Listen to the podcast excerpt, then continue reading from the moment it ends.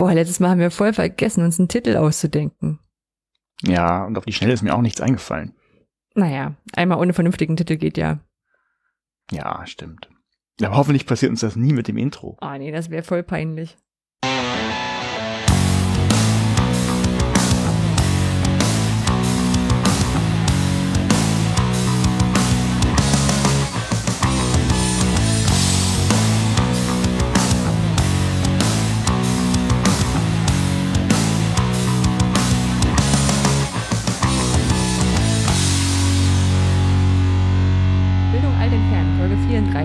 16. Januar 2021, direkt aus der Demenzklinik der Bildung. Mit mir heute wieder dabei meine graue Zelle, Oliver Tacke.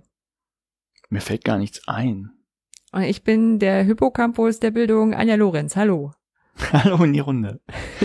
äh, ja, ähm, so ist das manchmal. Titel vergessen, Intro verschwitzt. Naja, es wäre einfach ein bisschen, hätte jetzt einfach zu lang gedauert, sich was Richtiges einfallen zu lassen und irgendwie ist alles unkomisch geworden, was man hätte nehmen können, so. Ja, aber weißt du, was ich mache? Ich steige damit direkt mit den Kommentaren ein. Mach das. Äh, denn wir haben von Olaf einen Direktkommentar bekommen. Und zwar sagte er, ähm, er hat, hat mit mir ein bisschen gequatscht und er sagte, ähm, wir, wir würden das immer so, so, so sagen, dass wir so der, der das so ein Min-Correct Spin-off quasi wären, ne? so, so ein nachgemachtes Ding. Und das müssten wir gar nicht, weil wir was aus was ganz Eigenständiges wären. Und ähm, es ging auch um die Intros. Und äh, ich habe dann gesagt, äh, naja, wir machen die Intros schon, weil uns die Spaß machen, nicht weil die bei Min-Correct drin sind. Ich dachte sogar eher, Nee. dass die Intro-Idee von, von, von Netzpolitik.org geklaut ist. Ja, die haben beide Intros, aber Ja. die haben immer diese kurzen Zweisatz-Intros beim Inkorrekt, das ist ja meistens länger und die singen und singen haben wir auch drin. Und, Ja, ne. Naja. Ja. Nee, äh, das, das hat Olaf uns zurückgemeldet. Aber und, das ist schön, ähm, weil, also, wenn sich das so ein bisschen ablöst, nachdem man Sachen gut nachgemacht hat, vielleicht. Ja. Ja, genau. Nö, es ist nicht so, dass wir krampfhaft äh, jetzt noch alles irgendwie nachbauen. Nee. Sonst müssten wir auch anfangen zu streamen. Ja, ich meine, du hast jetzt eine. Katze, das ist jetzt schon. Aber ich noch nicht. Ich wohne aber nicht in einem Turm. ja. So, äh, das. Und er hat zurückgemeldet, wo ich ihm zustimme, ähm, dass die Paper beim letzten Mal sehr lang waren und dass die, die manchmal grundsätzlich ein bisschen zu lang sind. Also ich habe nochmal geguckt, das waren 45 Minuten tatsächlich beide jeweils. Äh, ist ein bisschen viel. Und ich habe wohl auch gesagt, ja, ähm, ich sollte vielleicht auch bei den Papern, wenn wenn das, die ganze Methodik vielleicht mal weglassen, wen die interessiert, die kann die nachlesen. Er meinte, ja, das hätte ich beim letzten Mal auch gesagt, haben es dann trotzdem gemacht. ich hoffe, äh, heute denke ich dran. Heute wenigstens, glaube ich, kurz. Äh, aber ähm, ja, ich hoffe, es, wird kürzer. es sollte nicht, sollte nicht länger dauern, als die Paper selber zu lesen, das stimmt schon. Ja, nee, das mit den Kapitelmarken, das ist ja schön und gut, aber wenn dann eine so eine 45-Minuten-Kapitelmarke da ist, ist es genauso Blödsinn. Ja. Okay. Also da müssen wir uns mal an die Mach mal Vorsätze fürs neue Jahr. Das stimmt, genau. Und wir haben noch einen äh, extra Kommentar von Björn bekommen, den wir beim äh, Björn hatte, hatte zur letzten Episode auch schon was gesagt. Und er wollte uns dann tatsächlich einen Kommentar im Blog hinterlassen. Ähm, Hat es aber nicht gefunden. Und das liegt daran, dass wir WordPress benutzen und auf, also wenn man nur auf, auf die Domain geht, Bildung alt entfernt, also Bildung bldg-alt irtf.de, dann landet man zwar in dem Blog und da ist auch nur ein Artikel auf der Seite, weil wir das so eingestellt haben, weil es sonst sehr lang wird, ähm, hat aber kein Kommentarfeld, weil man eben noch nie auf dem Artikel selber ist. Da muss man nur die Überschrift nochmal anklicken, dann ist man erst mit dem Artikel und nur die Artikel haben so ein äh, Kommentarfeld. Müssen wir vielleicht mal gucken, ob wir da irgendwie noch so ein globales Kommentarfeld einfach drunter setzen oder sowas. Ich habe auch gerade überlegt, ob man nicht einfach, also es gibt ja verschiedene Theme-Einstellungen zum Teil, ich weiß jetzt nicht, ob es bei dem auch so ist, wo man einfach hinschreiben kann, zumindest so null Kommentare. Und wenn man dann, dann da draufklickt, dann kommt man immer zum Kommentare abgeben. Feld. Stimmt, das wäre ein leichter, genau, Ja. das wäre ein sehr leichter Workaround. Ja. Ja, genau, da müssen wir, müssen wir mal gucken. Aber das ist für nach dem Podcast. Erstmal müssen wir den Podcast fertig machen. Anja, was haben wir denn heute vor? Genau, du erzählst, was du Neues hast und ich erzähle, was ich Neues habe. Genau, und dann habe ich ein Paper, das habe ich getauft Broken Theory Theory. Okay, und ich habe äh, unglaublich, acht Prozent der schlechten Noten ganz einfach verhindern. ja, dann haben wir die Fundgrube. Ähm, genau, wir reden mal kurz über Twitter-Sperrungen Genau, und dann haben wir noch einen Veranstaltungstipp. und eine Weltverbesserungsidee. Genau, und dann sind wir durch. Und hoffentlich heute mal ein bisschen eher. Ja. Wir gucken mal, ob das klappt. Ja, fang mal an. Also ich lege, ich lege einfach mal los. So mit, gleich mit dem guten Vorsatz, das kurz zu halten, wird mir hoffentlich nicht so schwierig, so schwer fallen, ähm, weil ja Feiertage waren und irgendwie ist so gefühlt auch nicht so viel passiert. Ähm, ich habe tatsächlich die Zeit mal genutzt, wieder Bücher zu lesen. Tatsächlich sogar Papierbücher. Äh, zwei Papierbücher, ein, ein ein E-Book. Und da wollte ich mal ein bisschen was erzählen. Hm? Es waren nämlich zwei Biografien aus dem, äh, aus dem Hause Apple wäre falsch, aber ähm, also jeweils der, der Apple-Begründer.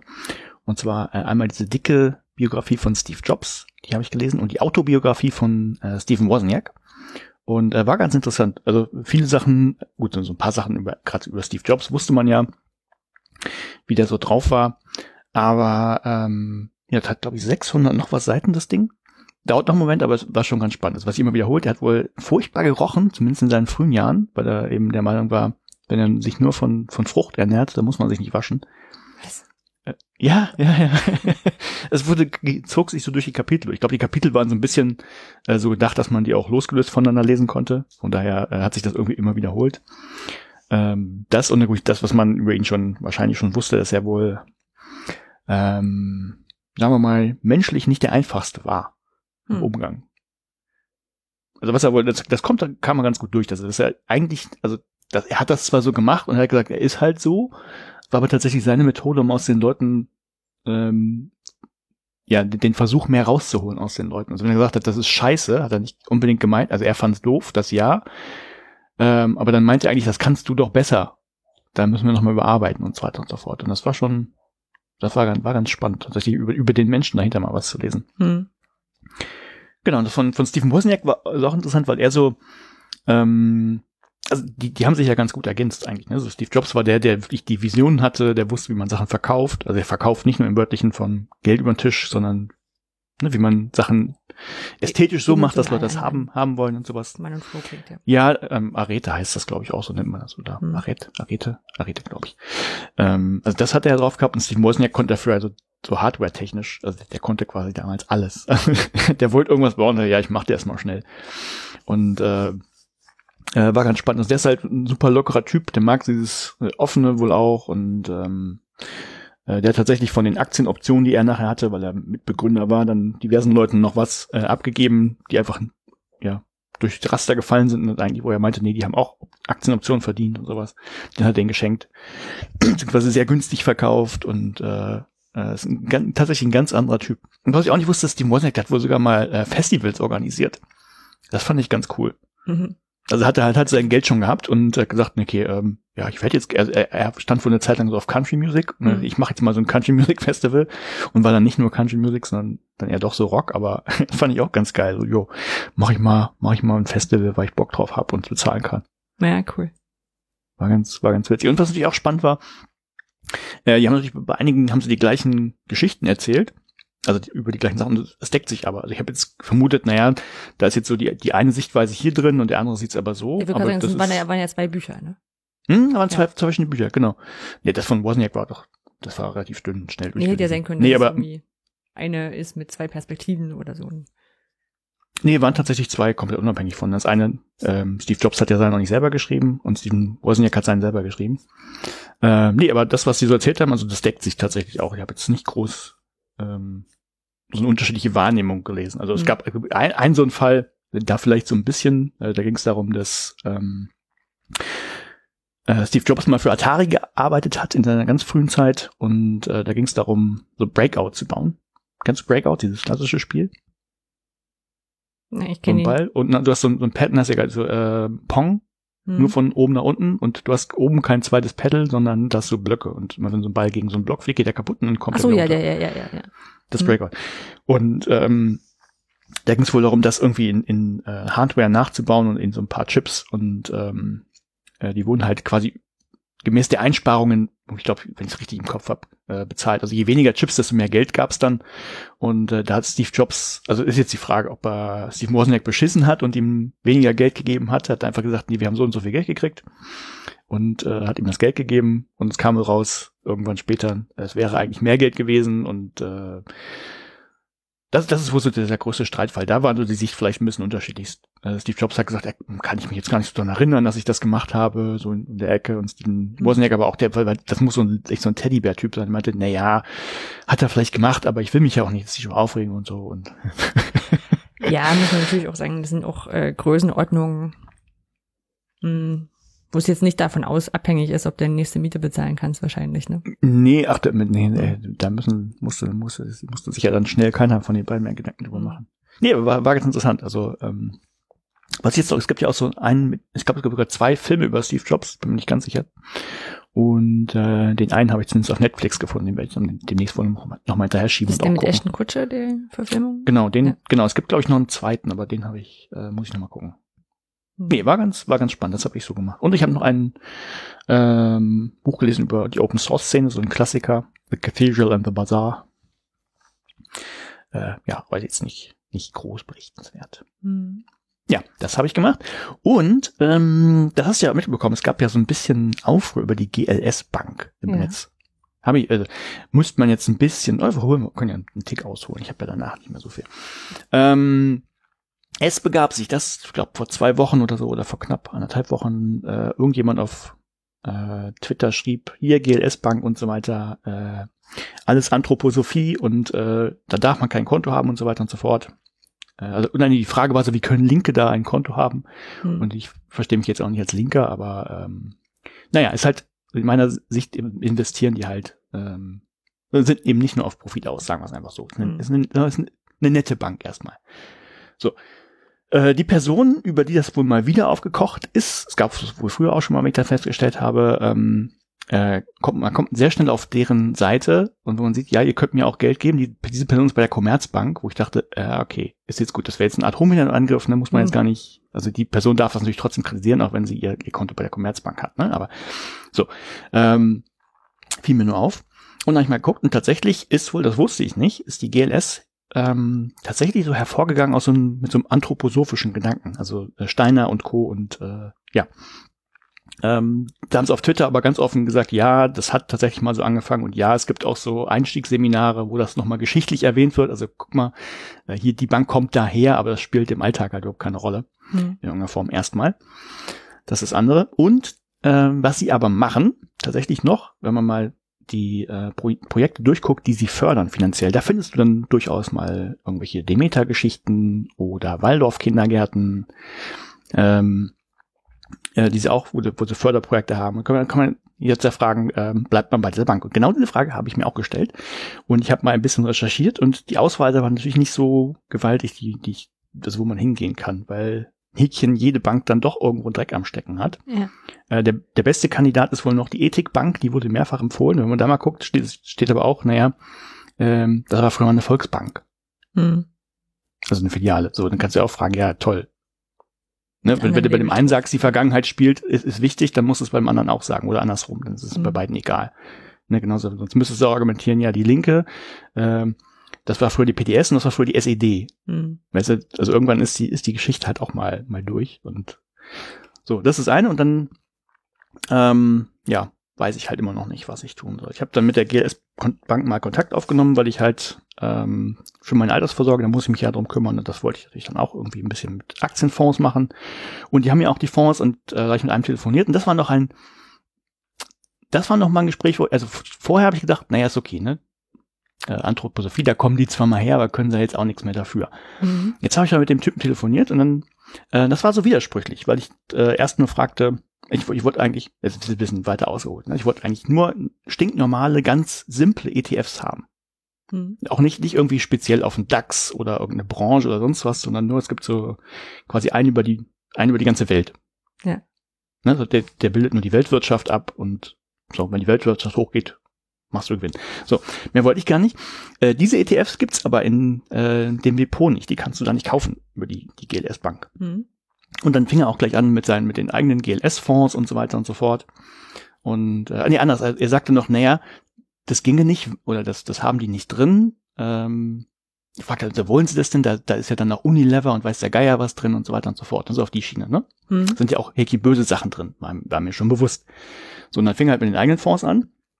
Und dann äh, habe ich gesagt, passen Sie auf, ganz ehrlich, äh, Sie, Sie fördern da haufenweise Waldorf-Kindergärten und irgendwelche Demeter-Geschichten, das ist dann nicht meins. Hm. Und da sagt er dann, ja, wollen Sie denn Ihre finanzielle Entscheidung von, von so einer persönlichen Einstellung abhängig machen? Okay. Und in, in, dem Moment ist mir leider, in dem Moment ist mir leider nicht aufgegangen, ey, du widersprichst ja gerade komplett selber. Und also gerade bei der GLS-Bank, die ja eigentlich genau das als USP haben.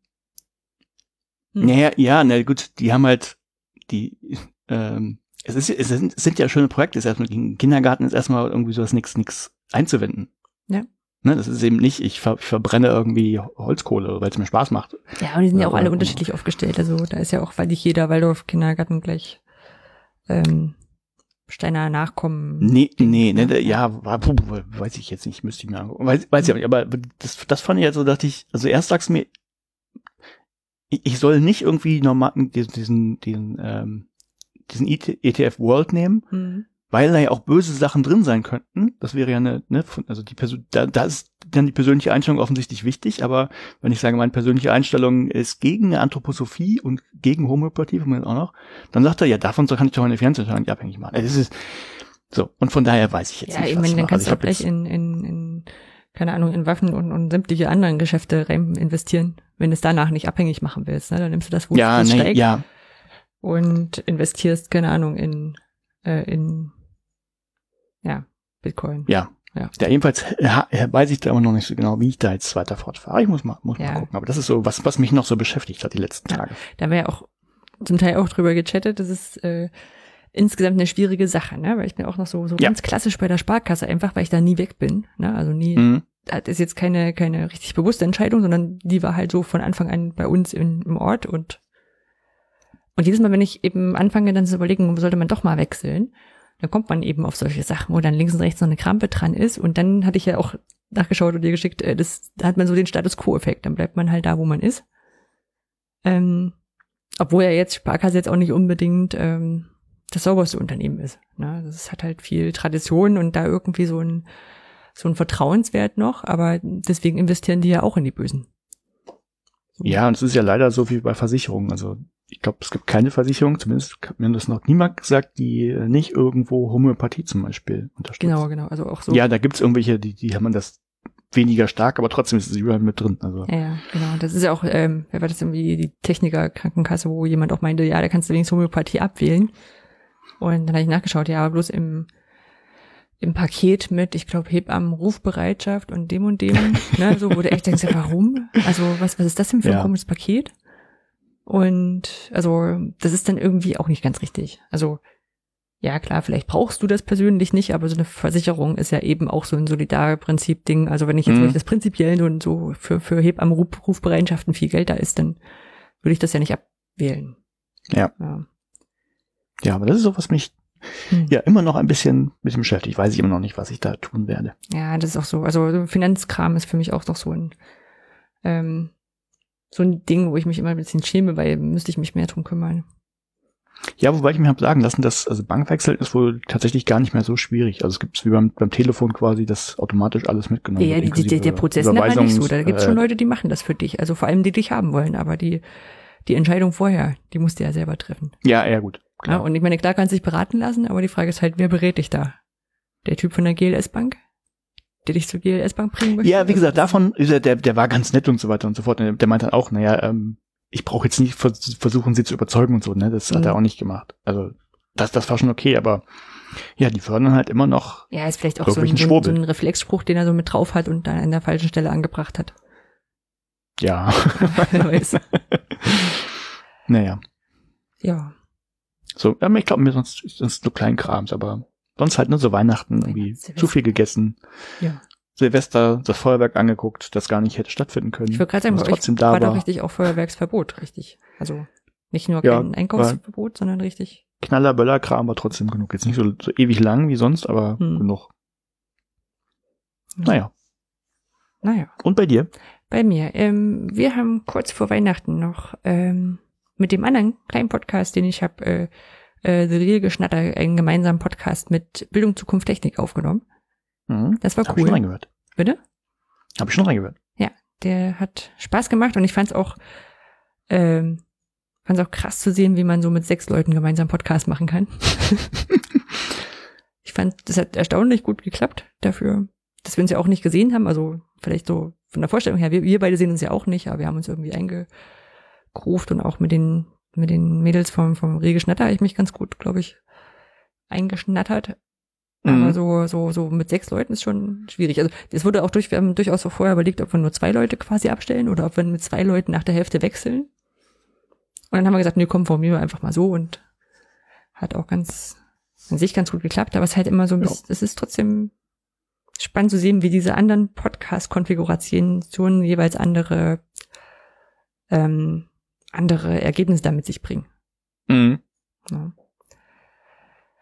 Genau. Ähm, dann, weiß ich nicht, war ja zwischen Weihnachten und Silvester wie jedes Jahr äh, die RC3, also äh, Genau. der, der Chaos-Kongress und diesmal hieß es äh, RC3 Remote Chaos Experience, ähm, weil es ja auch online sein musste. Warst Ja. du da? Also hast du dich mal angeguckt? Ähm, Ach so, da klingt auch ja, wahrscheinlich kommt gleich. Also ich habe ich hab versucht, ich habe versucht, ein paar der Streams zu gucken zumindest. Ja, Also ich war nicht für, war nicht komplett angemeldet. Mhm. Ähm, ja, da eh keine Zeit für. Und also diese, diese 2D-Welt, wo man rumlaufen konnte, habe ich halt nicht mitgemacht, aber ich habe versucht, ein paar Streams zu gucken und äh, die, die ich gucken wollte, zumindest, äh, ging dann erst nicht oder verspätet los und so weiter und so fort. Also war anders, als man es kannte. Hm.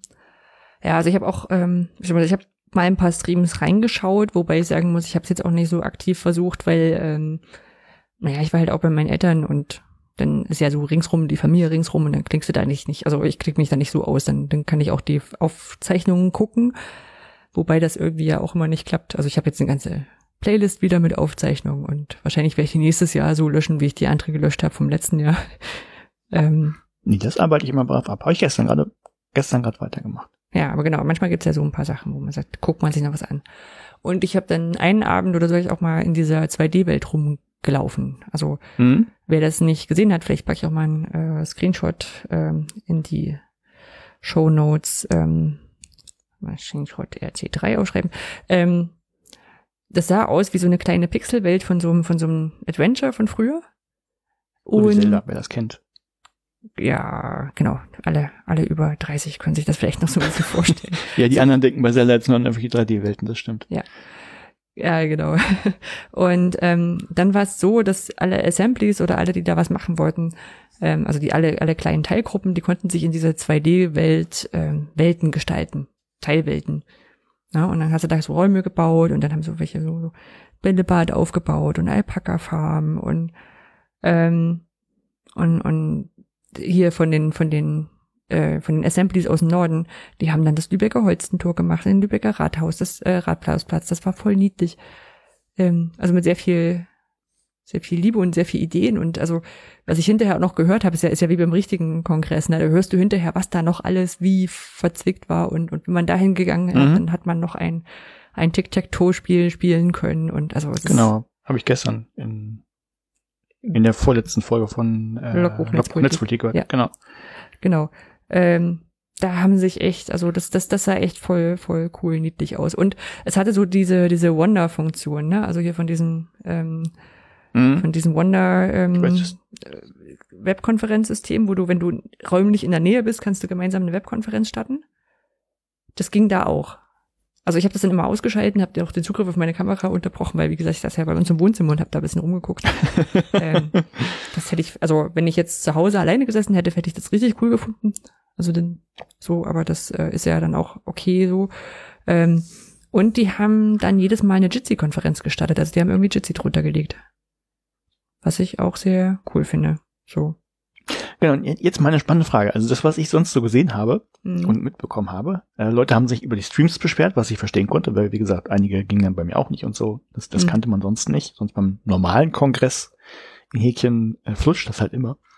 Hat natürlich Gründe, weil dann eher wahrscheinlich die, ähm, also wenn es über so einen, so einen lokalen Hackerspace irgendwie lief, ähm, dann, dann ging das schon, aber wenn das irgendwie Leute waren, die zu Hause waren, dann ging bei denen das Mikro nicht oder irgendwie sowas. Das verstehe ich noch, dass, dass der, der Kongressorganisations äh, Beauftragte, wer auch immer das nachher zu verantworten hat, nichts dafür konnte. Mhm. Ähm, aber ich habe auch unterschiedliche Erfahrungsberichte über diese 2D-Welt gehört. Bei einigen meinten, es ruckelte, es ging überhaupt nicht und so weiter und so fort. Und bei LMP wurde es über den grünen Klee gelobt. Das ist alles ganz toll gewesen. Also sowohl die Streams wie auch die äh, 2D-Welten. Von daher weiß ich das nicht, wenn du drin warst. Mhm. Lief das ruckelfrei? Lief das Ich glaube, das störungslos? hing an der, an der, an der Zeit, wo du es vielleicht ausprobiert hast oder je nachdem, was die hinterher korrigiert haben. Ähm, wir haben ja da so eine, so eine Austauschgruppe auf, auf Telegram für, also früher mal für Leute, die, die gemeinsam Tickets gebucht haben und gebraucht haben und sich gegenseitig erinnert haben, welche zu kriegen oder, oder auch für die anderen mitgeboten haben. Hm. Ähm, und da schrieb ja auch, äh, achso, ja klar, Christine aus dem Rege Schnatter Podcast, äh, schrieb ja auch zwischendurch, sie kommt nicht rein. Hm. Und als ich dann versucht hatte, ging's. Ich kann mich jetzt eigentlich nicht groß dran erinnern, dass ich es nicht hatte oder ich habe es vergessen, weil dann war es mir gerade eh egal, versuche es halt später nochmal. Ja. Ähm, Okay. Von daher, das wird sehr stark davon abhängig gewesen sein, wann du es probiert hast. Und dass es am Anfang noch geruckelt hat, ja, könnte man jetzt sagen, das ist, ist dann halt so. Ich meine, der Anspruch ist natürlich, dass es alles auf Open Source Software und äh, äh, so ein Kram läuft und unabhängig von großen Anbietern. Ich meine, man hätte das Ganze auch auf Twitch machen können oder auf, auf, auf YouTube, aber das war ja nicht der Anspruch. Mhm. Ähm, von daher, ich, ich wollte mir die, das ist so ein Ding, was ich mir auf alle Fälle angucken wollte, das Infrastructure Review. Das ist ja immer eine, eine, eine, eine coole Sache, was die eigentlich jetzt an Infrastruktur gehabt haben Ja, habe ich auch noch nicht reingeguckt. und wie viele Leute die hatten und wie viele Leute im Stream zugeguckt haben und sowas. Das würde mich schon nochmal interessieren, was da an, an, an Menge einfach zusammengekommen ist, weil ich kann mir vorstellen, dass du einfach ganz andere Leute erreichst. Also Leute, die es nie zum Kongress geschafft hätten, aber andere Leute wieder, die, die sonst immer beim Kongress sind, die sich dann halt dann dafür nicht rausnehmen. Ja. Weil Webkonferenzen hast du ja jetzt das ganze Jahr gehabt. Ja. Dann ähm, einfach, um es nochmal drin zu haben und äh, einen Link reinzupacken und das wirklich Leuten empfehlen zu können. Ich habe jetzt ein äh, äh, Katapult-Abo von der von dem Magazin Katapult. Mhm. Wir hatten das letzte, Mal erzählt. Genau, wir hatten das letzte Mal erzählt, dass die da so einen kleinen Hin- und Herstreit mit, äh, mit Cornelsen hatten. Ähm, und habe ja jetzt angefangen, mich so ein bisschen, ein bisschen auch reinzulesen, in was die so, also die, die sind ja so ein Greifswald und haben da jetzt eine Schule gekauft, wo die das Redaktionsgebäude reinpacken und habe jetzt auch einen Podcast gehört, ähm, äh, wo der Katapultgründer äh, erzählt hat, was er so macht. Und das fand ich so, es hat so ein, es ist echt spannend. Ich glaube, also die, die Geschichte hinter dem Magazin ist auch noch spannend, weil er erzählte so auch so, dass, ähm, also er ist jetzt Geschäftsführer und er wollte aber nie Geschäftsführer sein, wollte immer Magazin machen. Mhm. Und da hat er halt auf so Sachen wie, wie Gehaltsgespräche äh, keinen Bock. Und deswegen kriegen Kann alles Gleiche. Bitte? Kann ich nachvollziehen. Ja, und deswegen kriegen alles Gleiche. Vom, vom Koch bis zum, bis zum Redaktionschef. Aha. So, äh, irgendwie die Entwickler kriegen ein bisschen mehr. Aber sonst kriegen wohl alles Gleiche. Also, also es waren so, so ein paar Sachen, wo ich gedacht habe, so, das ist voll, voll cool. Also es stand schon mal irgendwo, die, die haben so eine Zeit, da packen die auch alle die, die Hefte selber ein. Mhm. Also vom, vom Professor, der da mitschreibt, bis runter zum kleinen Praktikanten. Müssen alle mitmachen, ist auch sehr verbindend. Diesmal hat, konnten sie es nicht machen, weil wegen Corona und so. Ja, klar. Also es waren so ein paar Sachen, wo ich gedacht habe, boah, was ist eigentlich eine coole Einstellung so. Aber er hat auch, glaube ich, die Preise genannt. Also grad, die kriegen irgendwie gerade 3000 Euro im Monat. Mhm. Das ist schon, hm. also für Greifswald reicht's wahrscheinlich, aber. aber es ist einfach ein, also ich finde einfach dieses, dieses äh, alles sehr charmant um diese Zeitung ringsrum gerade so. Von daher. Und auch die, die Zeitung ist gut äh, gemacht und geschrieben. Das lohnt sich Ja. auf alle Fälle. Wir haben auch, wir haben auch zu Weihnachten da diese äh, Katapultbücher verschenkt. Ja. Von daher nochmal Empfehlung, Empfehlungen ohne, ohne Gegenbezahlung. Ja, ansonsten haben wir noch ein bisschen mit 3D-Drucker rumgedruckt. Hm, Keksform runter. Also, das ist immer gut. ja, genau. Wir haben, wir haben ein paar Sachen, wir haben ja gesagt, wir können noch nicht so wahnsinnig gut 3D modellieren, lernen das aber gerade auch ein Stück weit, auch durch die OER Camp Web Talks gerade. Also da gibt's ja gerade die Reihe von, von Natascha auch. Also du hast ja auch noch eine Reihe, aber das äh, von Natascha zum, zum Making und 3D-Drucken ist natürlich da super hilfreich, da nochmal Ja, klar. noch mal so, weil sie ja eben auch so genau für so Noobs wie uns das macht. Ja, also und ja, dann haben wir Keksformen gedruckt. Auch so mit der Fairy Dust hier, die, die, diese, diese Rakete vom RC3, Mhm. die übrigens umgedreht aussieht wie eine Pommesgabel. so drei, Stimmt. drei Düsen hat. Äh, wir haben Weihnachtsschmuck gedruckt, äh, so, ein- so, so, so einen kleinen Stern, wo Fuck, äh, also wo der sich auseinandersetzt aus lauter Fucks und in der Mitte 2020 steht. Wir verschenkt. äh, Brillenständer und äh, wir haben unseren Schwibbogen gepimpt. Mhm. Also wir hatten so ein, so ein ja, wir haben so einen Schwibbogen, da waren früher so Kerzen drin und wir machen ja keine Kerzen in Schwibbogen, ist gefährlich. Ähm, und hatten da schon ein bisschen rumexperimentiert. Wir hatten diese, diese kabellosen äh, Leuchten, die haben aber nicht richtig Licht gemacht und waren nach zwei Tagen, zwei Abenden anmachen, waren die, da war die Batterie runter. Dann hatten wir, letztes Jahr hatten wir so aus dem, aus der Resterampe so einen, so einen Billigschwibbogen gekauft, haben dort die Kabel rausgemacht und, und das rein platziert. Allerdings war die Fixierung mit, mit Panzertape nicht Also weder schön noch hat sie gehalten, also muss es immer was nachkleben. Und jetzt haben wir so, so kleine Manschetten gebaut. Uh. Und das sieht jetzt richtig, richtig cool aus, als hätte es nie anders gehabt. Also 3D-Drucker kann ich, kann ich empfehlen, fetzt. Ja, cool. Druckt nachts vor allem. Also bei uns druckt dann vor allem nachts, weil also es ist schon, hat schon eine, eine kleine Lautstärke. Ich bin, bin mal gespannt. Bei uns sind jetzt Nachbarn eingezogen, die haben ein, ich glaube, das Kinderzimmer ist das, was dann jetzt an der Wand liegt. Mhm. Mal gucken, ob die es merken. Oh. Also vorher die, die Rentnerin hatte dort ein Esszimmer, da war das überhaupt kein Problem. Ah, okay. Aber sonst müssen wir uns da noch was einfallen lassen. Weil das Haus generell auch sehr hellhörig ist, aber die, solange sie nicht beschweren, scheint alles gut gelaufen zu sein.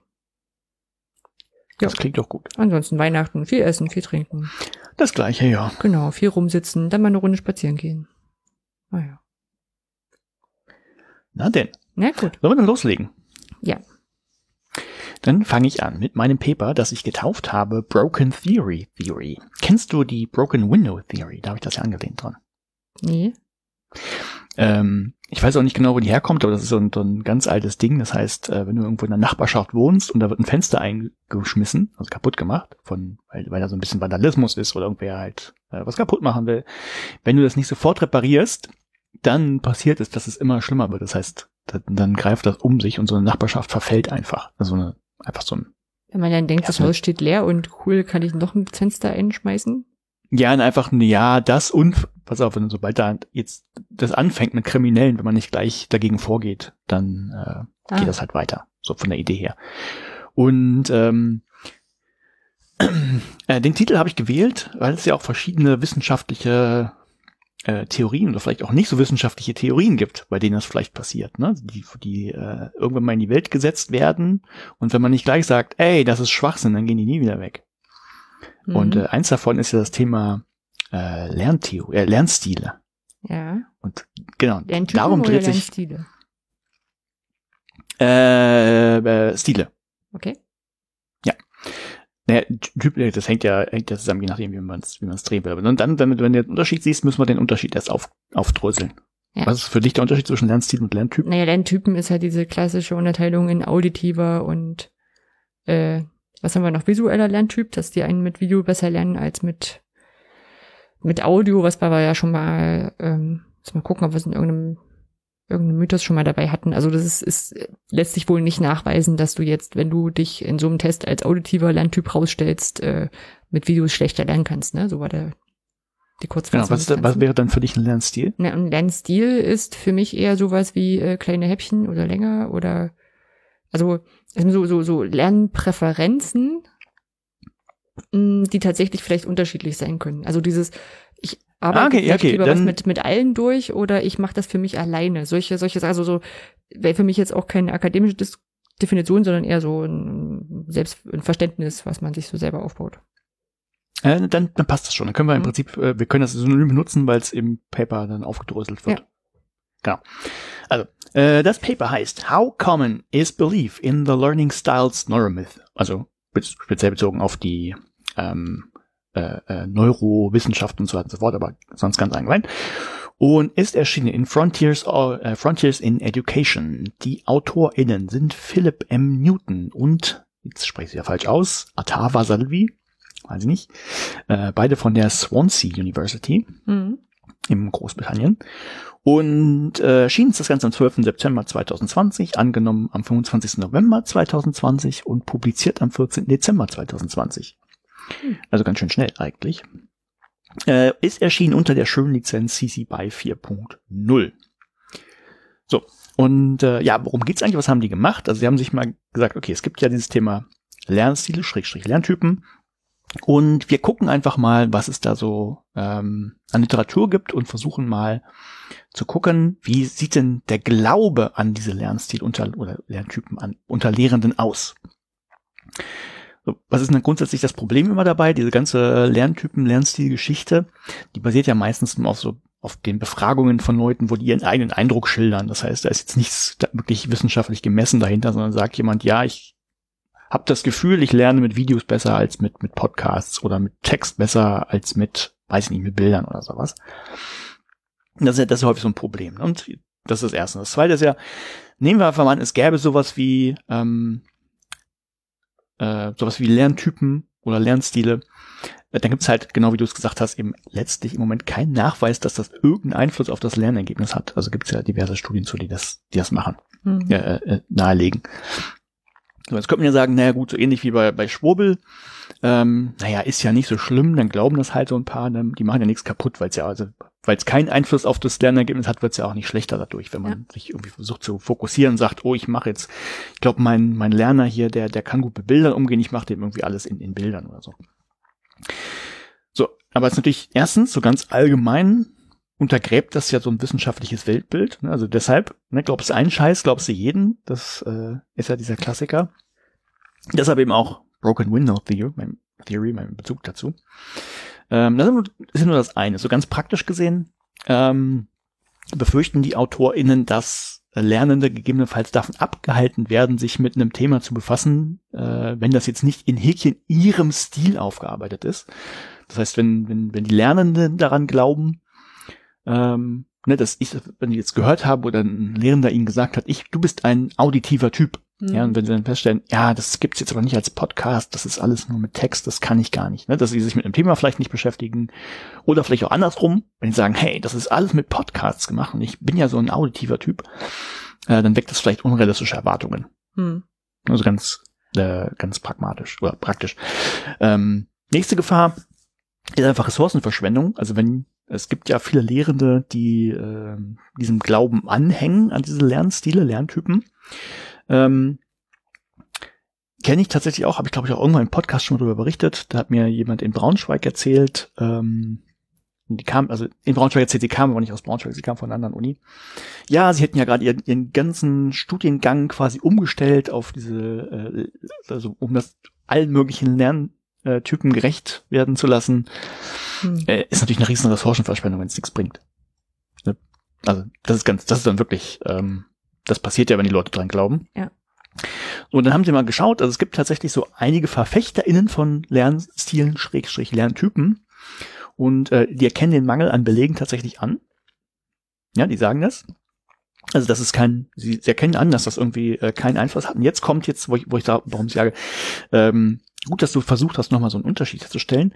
Es gibt nämlich äh, häufig so ein Missverständnis. Das eine ist eine persönliche Präferenz, eine Vorliebe. Mhm. Ne? Es ist kein, äh, also, also was hier im Paper mal als Stil bezeichnet wird, wäre für dich jetzt ein Typ, aber es gibt halt wirklich einmal so eine Präferenz, wo man sagt, ich mag das ganz gern irgendwie mit, mit Videos. Oder ich mag lieber Texte. Überhaupt kein, kein Thema gibt es.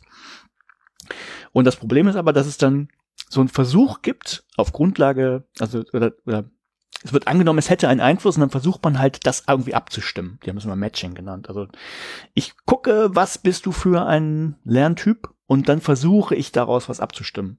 Hm. Ne, und zu sagen, dann biete ich dir das in, in der Form an, die für dich jetzt ganz, ganz toll ist und dir das passend macht.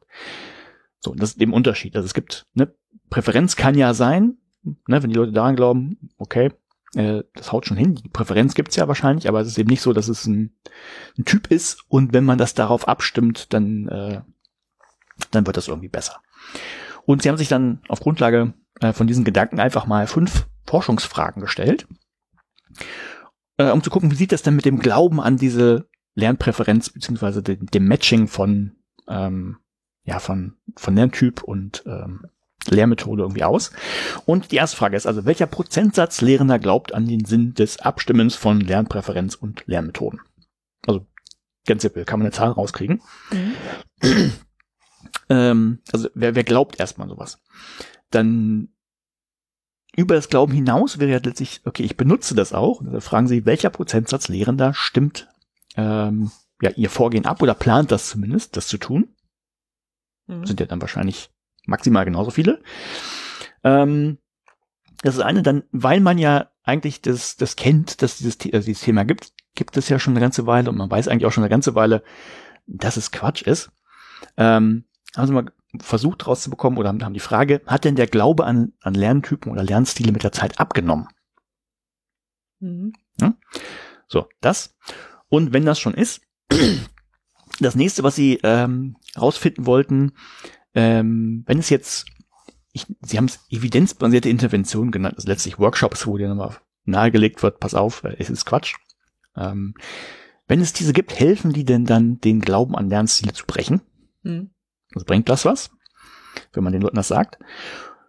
Und ähm, dann jetzt genau fünfte Frage, gibt es Belege dafür, dass der Unterschied zwischen einer persönlichen Präferenz ne, und dem Abstimmen von äh, Präferenz und Lernmethode irgendwie von Lehrenden verstanden wird oder bringen es einfach durcheinander und sagen, ähm, das ist alles eine Soße. Ja.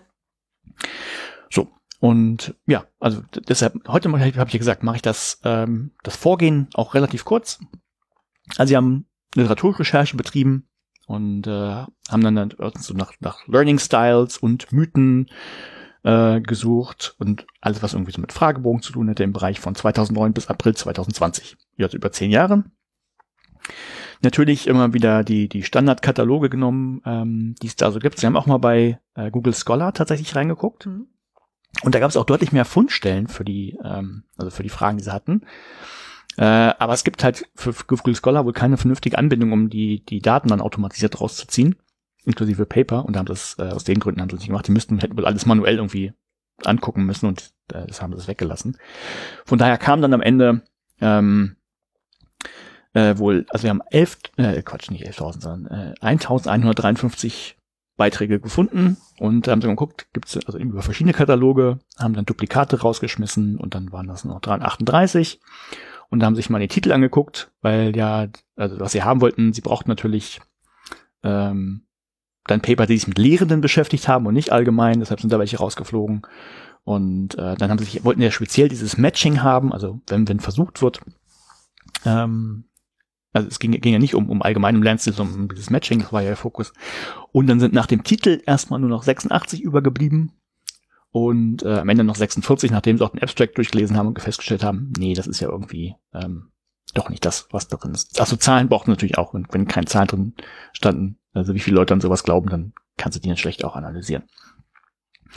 So, das haben sie gemacht. Dann ganz kurz, äh, sie waren ja zu zweit, äh, jeder hat jeweils die Daten irgendwie rausgezogen und äh, also die sie brauchten, um zur, zur, zur Beantwortung ihrer Fragen, haben das verglichen, im Zweifel diskutiert.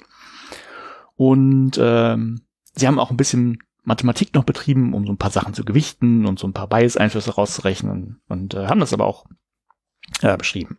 So, und das Ergebnis, was auch ganz schön ist, ähm, also sie haben sich eine, eine große Tabelle angelegt, die sie ausgewertet haben, auch diese Tabelle ist verfügbar. Die kann man, also wer selber mit den Daten rumspielen will, der kann das tun. Mhm. So, und nach diesen ganzen äh, methodischen ähm, gab es natürlich auch ein paar Ergebnisse. So, die erste Frage war ja, ähm, oder was brauchen wir erstmal, wie viele über alle, alle Paper hinweg äh, Leute wurden denn befragt, also um, um rauszufinden, ähm, wie viele an sowas glauben und so weiter und so fort. Ne? Also wie viele, welcher Prozentsatz glaubt denn an, an dieses Abstimmen, dass es was bringt. Und ähm, waren in Summe 15.000 Leute, also über alle Studien hinweg, könnte man sagen, ne, das ist ja schon mal dann, dann ganz okay, wenn man so eine große Zahl hat. Und ähm, dann kam tatsächlich raus im Mittelwert, ne, da ist natürlich ein, ein Fehlerbalken mit drauf, ähm, äh, glauben aber tatsächlich äh, 89,1 Prozent der Teilnehmenden an diesen Befragungen an das Matching von äh, Lernstilen und dem, dem äh, Vorgehen nachher tatsächlich. Und jetzt auch spannend, ähm, da haben sie ein bisschen genau reingeguckt, tendenziell dann aber auch Lehramtsstudierende, äh, eher als LehrerInnen. Mhm. Das heißt, offensichtlich kriegt man dann in, in der Praxis dann äh, ähm,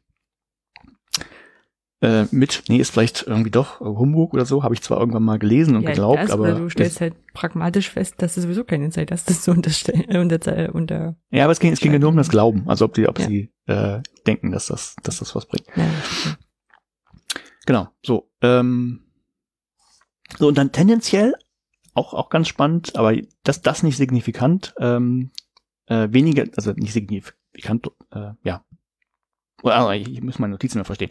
Also, ähm, es gab auch einen Unterschied zwischen Lehrenden an Schulen und Lehrenden an Hochschulen. Ne, der war nur nicht, der, der war noch nicht signifikant. Und zwar an, glauben äh, an Hochschulen äh, wohl auch weniger Leute an, ähm, an also Lernstile und oder dieses Matching von Lernstilen. Jetzt aber spannend, äh, was ist spannend, die Schlussfolgerung. Ähm, nicht, weil die Leute da klüger werden oder so, die können ja, können ja sagen, ja, die sind alle promoviert, die wissen das besser, sondern die Hypothese, äh, eben weil sie gar keine formale Lehrausbildung genossen haben. Also Hypothese ist, dass man äh, das wohl leider in der Lehramtsausbildung ähm, äh, gut, äh, müssen wir natürlich einschränken. Ich, ich tippe mal, es waren alles englischsprachige Paper, also irgendwie im englischsprachigen Raum vermutlich eher, mhm. dass da diese, diese Lernstile, Lerntypen und das Matching halt tatsächlich irgendwie noch drin ist. Das, das legt das zumindest nah. Ne? Also wenn, wenn das Lehramtsstudis irgendwie glauben, oder häufiger glauben als Leute, die nachher in der Praxis sind oder die an Hochschulen sind. Ich würde auch nicht ausschließen, dass es auch hier in Deutschland in einigen grundlegenden Geschichten mit drin sind. Also Weiß ich halt nicht. nicht ne? Das, das, ich glaube, bei, bei Didaktik der Informatik hatten wir es, glaube ich, auch drin. Nee, nicht ähm, Medien, Mediendidaktik hatten wir als Fach. Mhm. Na, so, und da glaube ich, hatten wir das auch grob drin. Aber es ist eher so, weil du, glaube ich, so in so am Anfang so ein, so ein Grundset an, an, an, hm, was willst du sagen, so, so praktischen Regeln, die du dir selbst als Informatikerin schnell äh, merken kannst, vielleicht deswegen. Mhm. Ja. Ja. Und ja, ist denkbar. Ist das nie korrigiert worden oder so, ja. Ja. Damals. Wird jetzt genau. anders sein, ja. So, äh, jetzt sehe ich gerade, ähm, ich habe tatsächlich Frage 2 das Ergebnis nicht rausgeschrieben. Also Frage 2, welcher Prozentsatz von Lehrenden stimmt das dann auch tatsächlich in der Praxis ab? Das werden natürlich weniger gewesen sein. Den habe ich aber gar nicht rausgeschrieben. Mhm. Das tut mir jetzt leid. Ähm, naja, gut, aber wenn man, wenn man sich das mal im Zeitverlauf anguckt, also die, diese Studie lief ja über Paper von 2009 bis 2000, äh, was habe ich gesagt, 2020. Mhm. Ähm, wenn man sich das anguckt, ändert sich im Zeitverlauf überhaupt nichts. Also der Anteil der, der Leute, die an dieses Matching glaubt, der, der ist relativ konstant. Hm. Also es ist nicht so, dass, dass sich in den letzten Jahren irgendwie, äh, irgendwie was getan hat. Und ähm, ja. Ja, ist wohl tatsächlich so.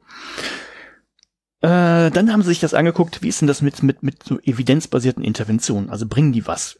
Also angenommen, du wirst vorher befragt, glaubst du irgendwie daran und dann passiert was und äh, dann wirst du nochmal befragt. Glaubst du jetzt immer noch? Also jetzt hast du einen Workshop irgendwie genossen und da wurde dir versucht darzulegen, nee, guck mal, das ist wirklich Quatsch. Äh, Gab es auch nicht so viele Studien zu.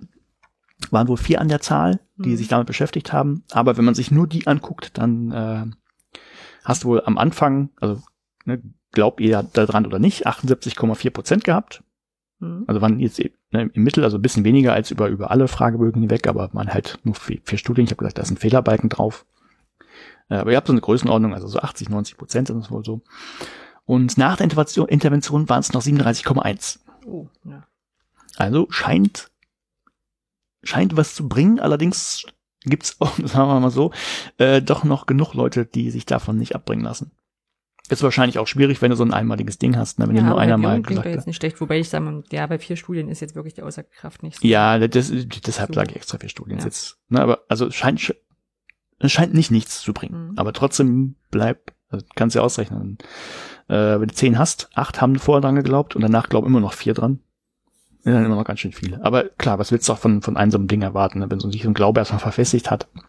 Mhm. Ähm, oh, also. Ja. Es so ist natürlich stärker als bei anderen ähm, Fehlglauben oder wie soll man sagen, so, so ähm, Irrglauben würde jetzt auch sagen, ja, es schadet ja erstmal nicht, außer jetzt mit Ressourcenverschwendung und, und solchen Geschichten. Vielleicht, ich weiß gar nicht schön reden, vielleicht kommt es auch irgendeiner so Inklusionsschiene wieder zugute. Wenn du versuchst, so verschiedene Sinnestypen quasi zu bedienen und zwar aus dem falschen Du meinst, Grund. dass, die, dass sich die Leute dann in gewisser Weise gewertschätzt fühlen, wenn man sich um sie kümmert? Nee, ich meine im Sinne von, angenommen, du glaubst jetzt, dass die einen Leute lieber Video gucken und die anderen lieber Podcast hören.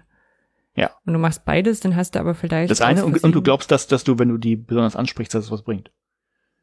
Nee, ich meine. Also eine ist ja die Präferenz, ne? Das, ja, das ja, genau, ja, nee, aber ich meine im genau. Sinne von, wenn du dann das dem nachgehst und, und das umsetzt quasi, kriegst mhm, du vielleicht genau, das, das nicht, aber aus Versehen kannst du blinde und gehörlose Menschen besser bedienen. Ah, das meine ich das, so. Also ah, vielleicht gibt's einfach verstehe. so einen Kreuzeffekt, weshalb die auch, vielleicht erklärt sich dadurch auch da so eine, so eine, so ein Glauben dran, ähm, dass du eben genau dann Rückmeldung kriegst, oh, das ist ja super, dass sie es auch als Video angegeben haben. Ähm, ah, okay, hat natürlich aber mit, ja genau. Ja, gut, klar, also, das ist, ist keine, so keine Entschuldigung, sondern es ist eher so, ein, so, ein, so ja. eine Überlegung, einerseits, weshalb sich so halten kann und andererseits aber auch, ähm, naja, warum, also ob's ja, es ist nicht so, ich will nicht sagen, es ist nicht so schädlich, das ist natürlich weiterhin so ein, so ein nicht hinterfragen von Sachen, die man als, als richtig annimmt. Mhm. Ne? Passiert einem ja auch ab und zu. Ja. Ja. Naja. Ich muss mich übrigens selber korrigieren. Ich habe gerade eine Fußnote gefunden an, an mir selber, äh, in meinem Text, ähm, der sich doch mit der Frage 2 noch beschäftigt. Und ich habe mir notiert, es glauben rund 10% mehr ähm, an die Wirksamkeit des Matchings, als es tatsächlich umsetzen wollen. Also wenn du wenn 90 Prozent im Mittel ungefähr äh, glauben, dass es was bringt, Hm. äh, wenn man sich dem anpasst, dann sind es irgendwie 80, äh, die es tatsächlich auch umsetzen wollen. Und das finde ich also den Unterschied finde ich fast gering. Ich hätte eher gedacht, dass so mehr dran glauben, aber vieles quasi in der Praxis nicht Ja, nur das, das ist noch nicht die Tun's, die wollen Also, also okay. Ne, Ja, nicht, gut. dass ich tun würde zum ja, Tun. Ja, gut. Vielleicht kann, muss jetzt gucken, vielleicht ist ist ja jetzt schon wieder zwei Wochen her, tatsächlich, dass ich es gelesen habe. Weil du ähm, zu, viel zu fleißig bist. Vielleicht stand es im Text drin. Okay. ähm, so. Äh, äh, äh, äh, äh, was war das letzte? Äh, jetzt muss ich ja scrollen, scrollen, scrollen. Achso, die, die, die fünfte Frage. Gibt es irgendwie Belege dafür, ähm, dass die Leute tatsächlich den Unterschied auch verstehen? Also das, ist ein, das eine mag eine persönliche Präferenz sein, Mhm. ne, dass es die gibt und geben kann, klar. Aber dass das eben noch nicht heißt, dass das Abstimmen, äh, also der Versuch des Abstimmens, der, der Lehrmethodik oder so, ähm, dass der was bringt. Und ähm, das Problem ist, es gibt tatsächlich keine, keinen Hinweis darauf, dass dieser Unterschied gut verstanden wird. Also auch Problem, es wurde nicht in, in so vielen Studien natürlich abgefragt, weil es sehr speziell ist, danach zu, zu gucken. Also ein paar, in ein paar wurde das wohl versucht äh, Mhm. zu, zu, zu machen.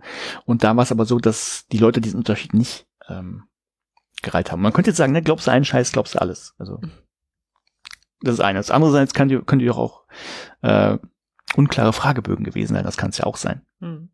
Ne, das, das auch in den anderen Sachen, das ist das, das Problem, äh, dass Leute vielleicht gedacht haben, ja, es geht nur, nur eine Präferenz und natürlich weiß ich, dass es Unsinn ist, aber das beantworte ich jetzt irgendwie mal so und äh, vielleicht war nicht klar, dass es äh, speziell um, ich nenne es jetzt mal, ja, ich nenne es mal anpassen, anpassen, Matching, also darum geht, dass, dass es auch was bringt. So, ja, führt, das waren die Ergebnisse, führte sie dann äh, zu einem Diskussionsteil. Und wo sie auch sich nochmal so diese Frage gestellt haben, so, sind ja so, sie haben es Neuromythen genannt, also sie haben es ein bisschen allgemeiner, sind die gefährlich oder ist das egal? Hm. Und äh, sie haben einfach nochmal festgehalten, es bleibt halt ein Problem, ähm, dass es offensichtlich schwierig ist zu differenzieren zwischen einer einfach einer stinknormalen Präferenz. Die Person mag lieber Video oder vielleicht auch ähm, mag, äh, was weiß ich, Audio, Hm. ne, weil es vielleicht blind, ist ein blinder Mensch, der, der bevorzugt dann wahrscheinlich Audio äh, gegenüber von dem Text. Also das ist, das das eine ist, und das andere ist halt ähm, das, der Versuch des Abstimmens der Lehrmethodik oder des Angebots äh, auf diese, diese Präferenz. Also das Problem bleibt einfach. Dann sagen sie auch, na gut, ähm, äh, teilweise waren natürlich kleine Fallzahlen dabei, von daher können sie jetzt nichts genaues sagen. Ne? Äh, teils sind sie sich auch nicht sicher, wurde das Ganze vermischt, eben dieses, diese Präferenz mit dem Matching. So, das ist das eine. Das andere, was sie sagen, äh, was sie jetzt natürlich auch nicht rausbekommen haben, ne, das ist äh, die Frage, warum glauben denn die Leute das? Hm. Also woran liegt das? Die haben, die haben halt ähm, nur die Vermutung, ähm, äh, gesagt, dass das am, am Lehramtsstudium irgendwie hängen könnte. Das ist das eine. Das andere ist, ähm, da gab es so, so, so ein paar auch Annahmen aus der Literatur, aber konnten sie jetzt natürlich auch nicht, nicht feststellen. Ähm, also ein anderer Grund könnte sein, dass die Leute einfach glauben, sie tun damit was Gutes. Ne, kann ja nicht so schlecht sein. Hm. Ne? So, das mag ja sein. Und äh, das andere, was sie nochmal sich, sich äh, durch den Kopf haben gehen lassen, das ist genau diese Reduktion von, sagen wir mal, ungefähr 80 auf 40 Prozent, also diese Halb, ähm, Halbierung von, von denen, die- oder der, Zahl derjenigen, ähm, die nach einer Intervention noch daran glauben. Und ähm, da, das finden sie immer noch ganz schön bedenklich und sie sagen, äh, sie haben es Debunking genannt. Das scheint dann tatsächlich nicht so effektiv zu sein. Hm. Also ja, klar bringt was. Und die haben gesagt, vielleicht, vielleicht ist es hilfreicher, also statt zu versuchen, die, die Lernstile auszutreiben, lieber den Fokus da auf, also auf Sachen, zu, Methoden und Ansätze zu legen, die tatsächlich effektiv sind, wo man weiß, dass sie was bringen. Also zum Beispiel so Space Repetition haben sie als Beispiel genannt. Hm. Also, ist, also ne, das ist so diese Idee, ich lerne ähm, heute ein Häppchen und in gewissen zeitlichen Abständen wiederhole ich das und wiederhole das und wiederhole das. Also das kennt man von Karteikarten ja ganz häufig da, wo das, wo das so gemacht wird. Ne? Dieses Leitner-System zum Ja. Beispiel. Ne? Also das, das, das bringt was, das ist effektiv, das weiß man und äh, vielleicht ist es schlauer, also ihre Idee. Ähm, es bleiben halt, also man kann durch In- Interventionen und Interventionen und Interventionen machen und sagen, hey, das ist Quatsch.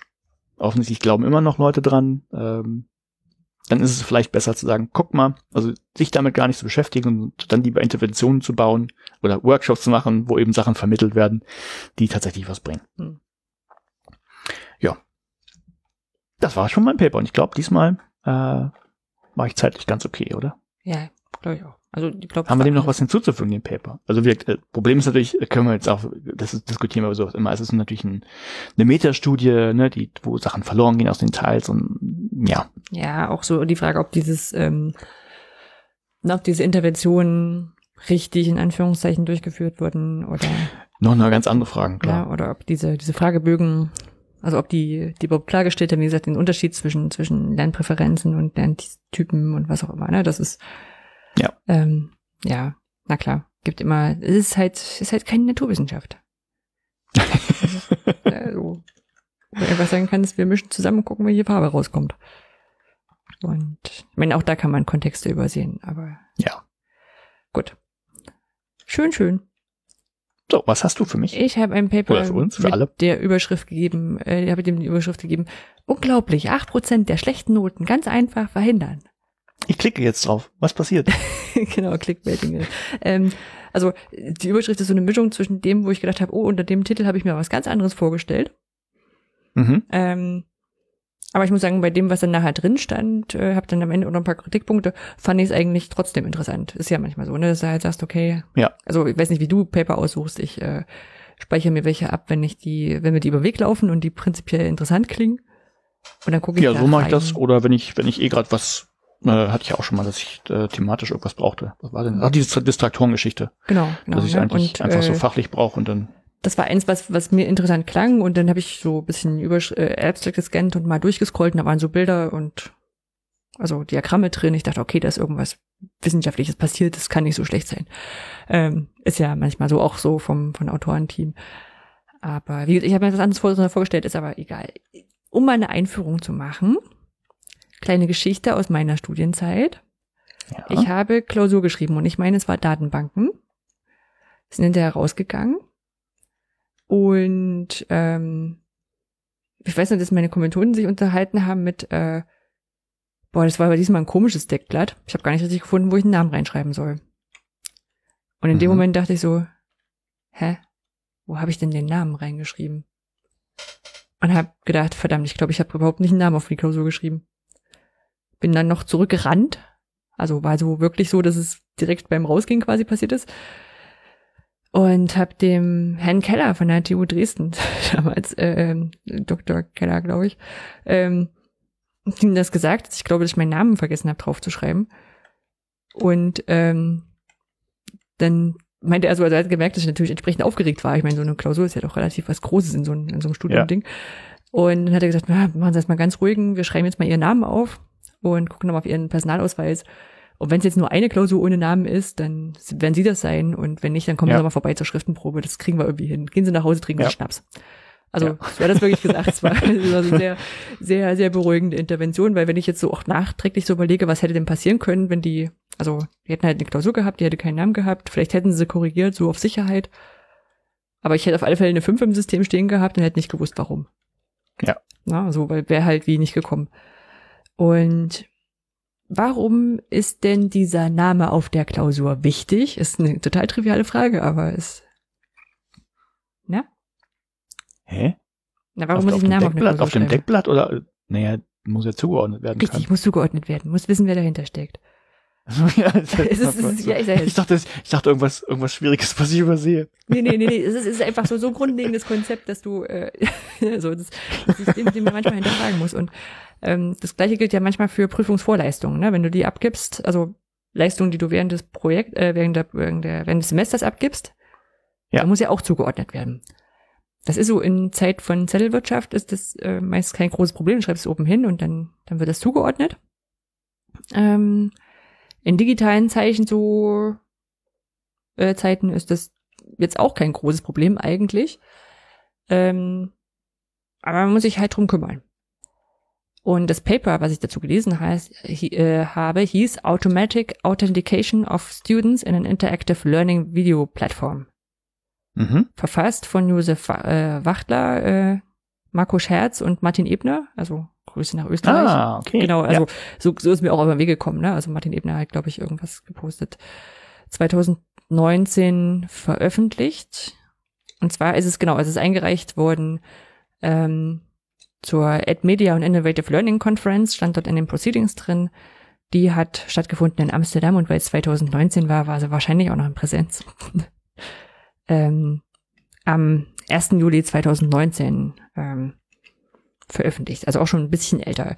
Hat äh, Copyright, aber es gibt den Draft dazu auf ResearchGate. Das macht Martin Ebner sehr diszipliniert. Also es gibt zu allen seinen Papern eigentlich immer ein, eine Entwurfsversion auf ResearchGate oder anderen Plattformen. Ist auch eine Sache, die ich irgendwie mal vorhatte. Aber wahrscheinlich schaffe ich das nie, die rückwirkend zu machen. Und ich muss sagen, so in letzter Zeit habe ich eigentlich nur Open Access Artikel geschrieben.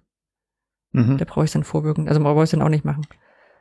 Aber ich habe schon überlegt, ob ich mir manchmal vielleicht die, die Paper noch, noch bei mir auf den Server ziehen sollte. Weil so Konferenzwebseiten und so, die sind ja auch irgendwann mal weg. Ja. Ja. Gut. Ähm, von daher, also jetzt schon mal vorausgeschickt, unter Aut- Authentifizierung bei, bei äh, Videoplattformen habe ich mir ein bisschen mehr vorgestellt, als das wir tatsächlich tun. Also ein bisschen KI und Profilierung und ne, so ein Zeugs Uh. vorgestellt. Äh, war dann weniger, ist aber nicht, war trotzdem letztendlich ein interessante, ähm, interessantes Paper. So, ähm, haben erstmal grundlegend festgestellt, wofür ist denn diese Authentifizierung überhaupt wichtig, ne? Und das dachte ich, habe ich jetzt mit meinem Beispiel eigentlich ganz gut eingefühlt. Also du musst halt gucken, wer da war, wer teilgenommen hat. Ähm, wie äh, und vor allem bei bei der bei der Zuordnung von von Assessments, also von Tests, von Klausuren, wer hat welche Antwort geschrieben, wem muss ich antworten, ne, solche Sachen. Mhm. Ähm, haben im Grundlagenartikel übrigens doch, äh, fand ich, fand ich spannend, äh, hatten sie so ein paar Studien eingeführt, weshalb Attendance, also was ich jetzt so mit, mit Anwesenheit äh, übersetzen würde, äh, wichtig ist fürs Studium und haben da Studien dazu angeführt, ähm, die sagen, naja, Leute, die Studierende, die anwesend sind in den Kursen, äh, schreiben bessere Noten Mhm. im Schnitt. Ähm, fand ich, fand ich witzig, weil, weil so, so ein typischer Fall ist, wo ich sage, ja, aber Umkehrschluss ist deswegen nicht zulässig. Ne, also es gibt ja durchaus Leute, die nicht kommen und, äh, und trotzdem gute Noten schreiben. Das, das ist das eine. Die nächste Frage ist, liegt das denn daran, weil sie da waren oder sind das eh die, die besser sind? Ja, ja, Ne, genau. die gewissenhafter sind noch kaum? Ja, ja, und andersrum, die, die nicht da sind, die ähm, setzen sich ja auch zusammen aus den Leuten, die eigentlich sowieso nicht studieren. Ja. Ne, also Und zum ja Präsentismus hatten wir auch mal ein Paper. Ja, genau. Und äh, was ich aber dann ein bisschen witzig fand, ist, dass sie Studien genommen haben und die, die jüngste Studie war aus 1996. Also Mhm. ne, und äh, Okay. wo ich sagen muss, ja, okay, da waren jetzt auch die, ähm, die Alternativen zum Kommen in den Unterricht nicht so groß. Also ich Ja. glaube, es gab schon Internet, aber also da gab es ja nicht mal Wikipedia. Krass, ne? Stimmt, 20, 20 Jahre kann man jetzt Die sind, die sind jetzt 20 Jahre geworden, genau, ne? Und dann denkst du, das gab's nicht mal auf Wikipedia, es ist so ein, so vorm Krieg. genau.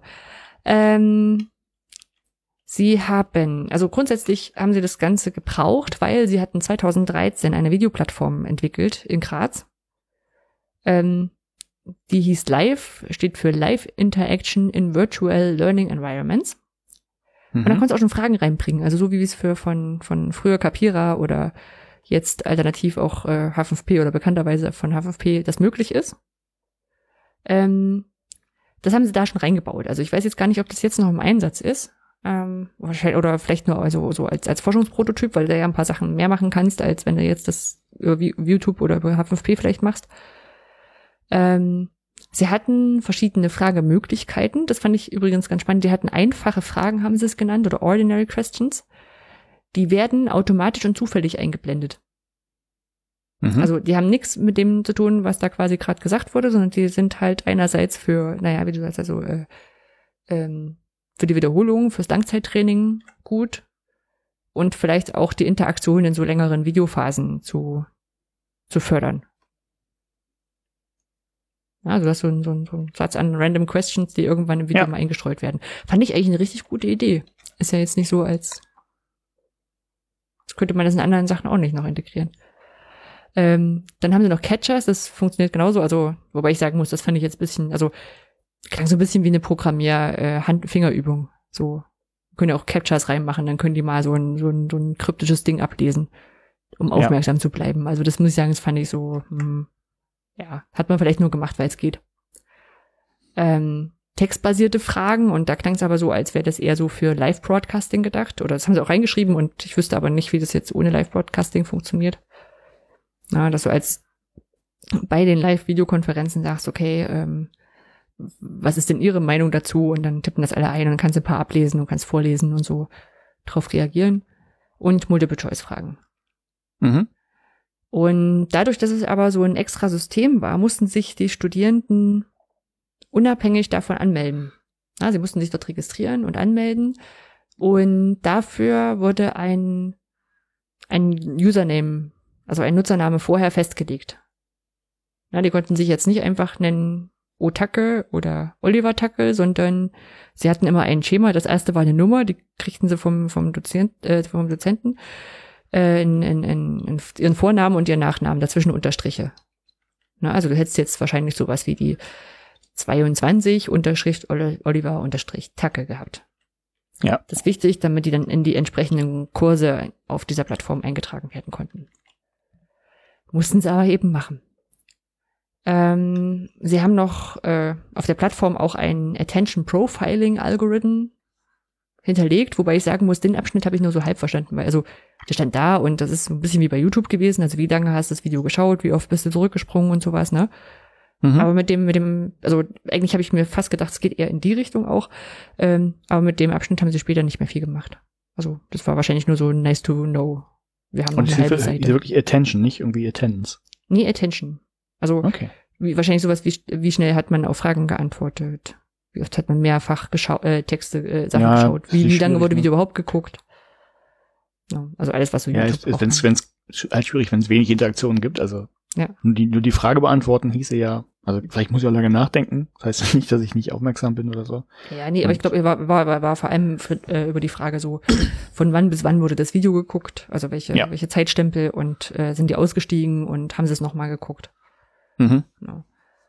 Und ähm, ja, und sie haben eigentlich, wie gesagt, das ist ein bisschen, bisschen enttäuschend gewesen von dem, was ich mir vorgestellt habe, was sie getan haben. Ähm, sie haben über LTI, äh, LTI die ähm, Leute ein, automatisch eingeloggt. Das heißt, wenn sie im LMS registriert waren, im Hochschul-LMS, im, keine Ahnung, Moodle oder was auch immer sie drunter haben, Lernmanagementsystem, dann war die große Neuerung dieses äh, Vorgehens eben sie nicht, dass sie sich nicht auf dem zweiten System noch anmelden mussten, äh, sondern sie wurden halt direkt über LTI an dem zweiten System angemeldet. Ja, das eine ist das Anmelden, das zweite ist natürlich auch die nahtlose Integration einfach. Ja. Genau. Also quasi so eine Art ähm, Single Sign-On beziehungsweise so eine, du merkst halt gar nicht, dass du im anderen System angemeldet Genau. bist. Ja? Ja. So, also wirklich, also war ein bisschen enttäuscht. Ich habe gedacht, die machen hier gucken, wie, wie, wie du dich durchnavigierst. also, ja, ja, ja. Es ist aber mein Fehler. Keine Es Raketenwissenschaft. lag, es lag an meinen, meinen Erwartungen. Es lag nicht am Paper. Und dann haben sie es noch in der Lehrveranstaltung eingesetzt. Ähm, das war so, wenn ich es richtig übersetzt habe, sowas wie Grundlagen der Baustoffkunde, ein Laborpraktikum. Mhm. Ähm, und sie konnten, die, die Studierenden konnten extra Punkte kriegen, wenn sie Multiple-Choice-Fragen eingesendet haben. Also eigene Multiple-Choice-Fragen sich aber äh, überlegt haben und die eingesendet haben. Mhm. Und ähm, am Anfang haben sie doch beschrieben, so weil eben am, im Sommersemester oder ich glaube im Sommersemester so viele Teilnehmende waren, haben sie es im Wintersemester nochmal angeboten und konnten deswegen auch so ein paar Vergleichszahlen rausziehen.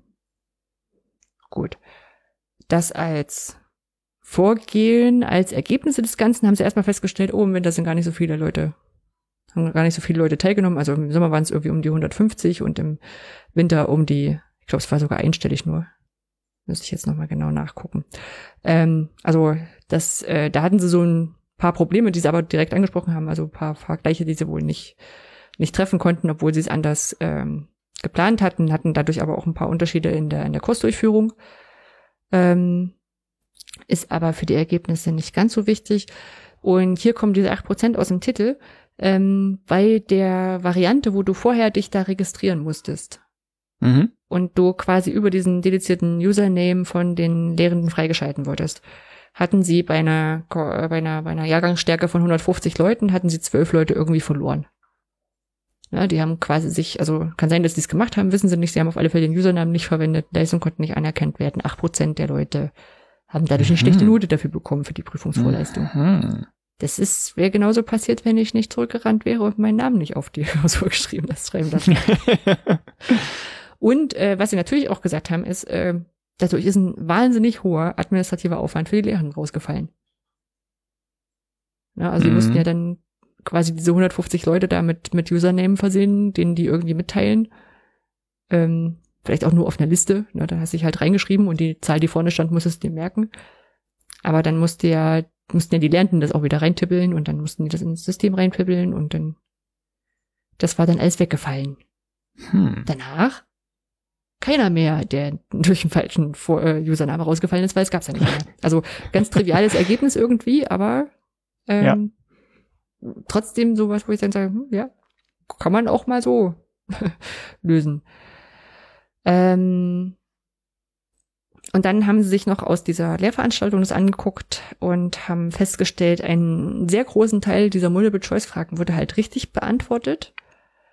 Und auch, ähm, aber scheinbar alle nicht bei alle beim ersten Mal, das haben sie zumindest rausgekriegt, als sie bei den, also mit den Ständen gesprochen haben.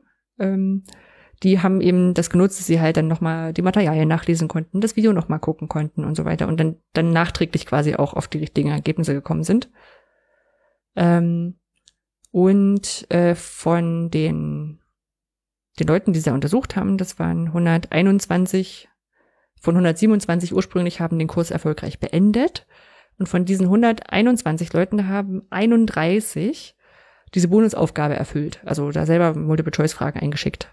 Mhm. Das waren 26 Prozent, also ein gutes Viertel von, von den Leuten haben so eine Bonusauf Bonusaufgabe gemacht.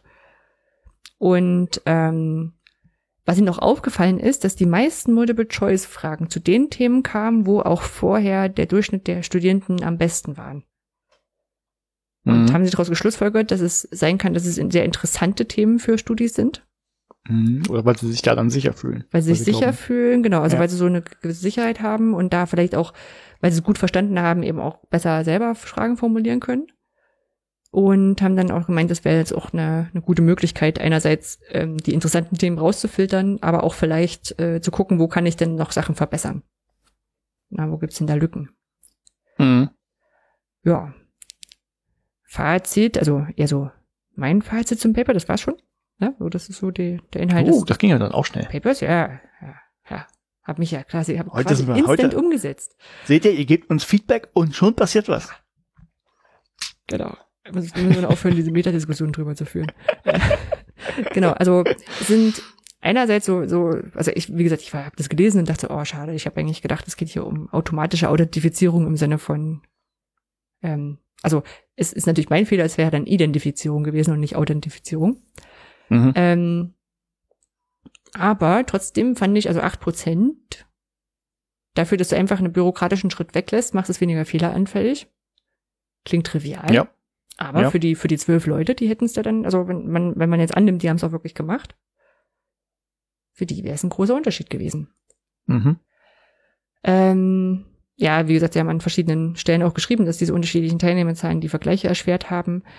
Ähm, trotzdem muss ich insgesamt sagen, war so ein bisschen zu viele Themen in einem Paper. Oder die nicht gut zusammengebracht. Also ich habe am Anfang schon gemeint, sie hatten dieses Attendance äh, Profiling Algorithm Ding, das stand halt irgendwie mal zwischendrin. Mhm. Also ähm, ohne jetzt großen Bezug zu den anderen Teilen zu haben. Und ich fand auch, also das mit der Authentifizierung, ja, es ist ein bisschen als triviale Lösung, aber fand ich auch, auch gut, das so zu haben, wäre für ein Shortpaper meinetwegen auch ausreichend gewesen. Die Erkenntnisse zu den Multiple-Choice-Fragen ist irgendwie eine zweite Sache, die mit dem ersten nicht so viel zu tun hat. Also Mhm. außer, dass du auch die Multiple-Choice-Sachen machen musst. Ja. Ja. Aber weiß ich nicht so. Vielleicht auch, vielleicht auch eine Sache aus, aus äh, ein oder zwei Abschlussarbeiten gewesen, die man da gut zusammenbringen wollte, weil es eben über ein System geht. Könnte sein, ja. Ja, aber daher, also, ja, es ist jetzt kein Paper, wo ich sage so, boah, das ist jetzt voll die, der wissenschaftliche Fortschritt, aber die, die Frage, ob man manchmal einfach zwei Schritte rausnehmen kann, um Sachen leichter zu machen, die scheint sich doch an vielen Stellen zu lohnen. Ja, dieses Thema, also ich nenne es jetzt User Experience, ne? das Ja. Gestalten von Umgebungen, wo Leute was mit tun, ist Mhm. halt nicht ganz unwichtig. Ja, ja, ja. Das wäre so mein persönliches Ja. Fazit. Cool. Ja. Dann wechseln wir rüber in die Fundgrube. Ja, das tun wir. Ja, ich habe zwei Sachen.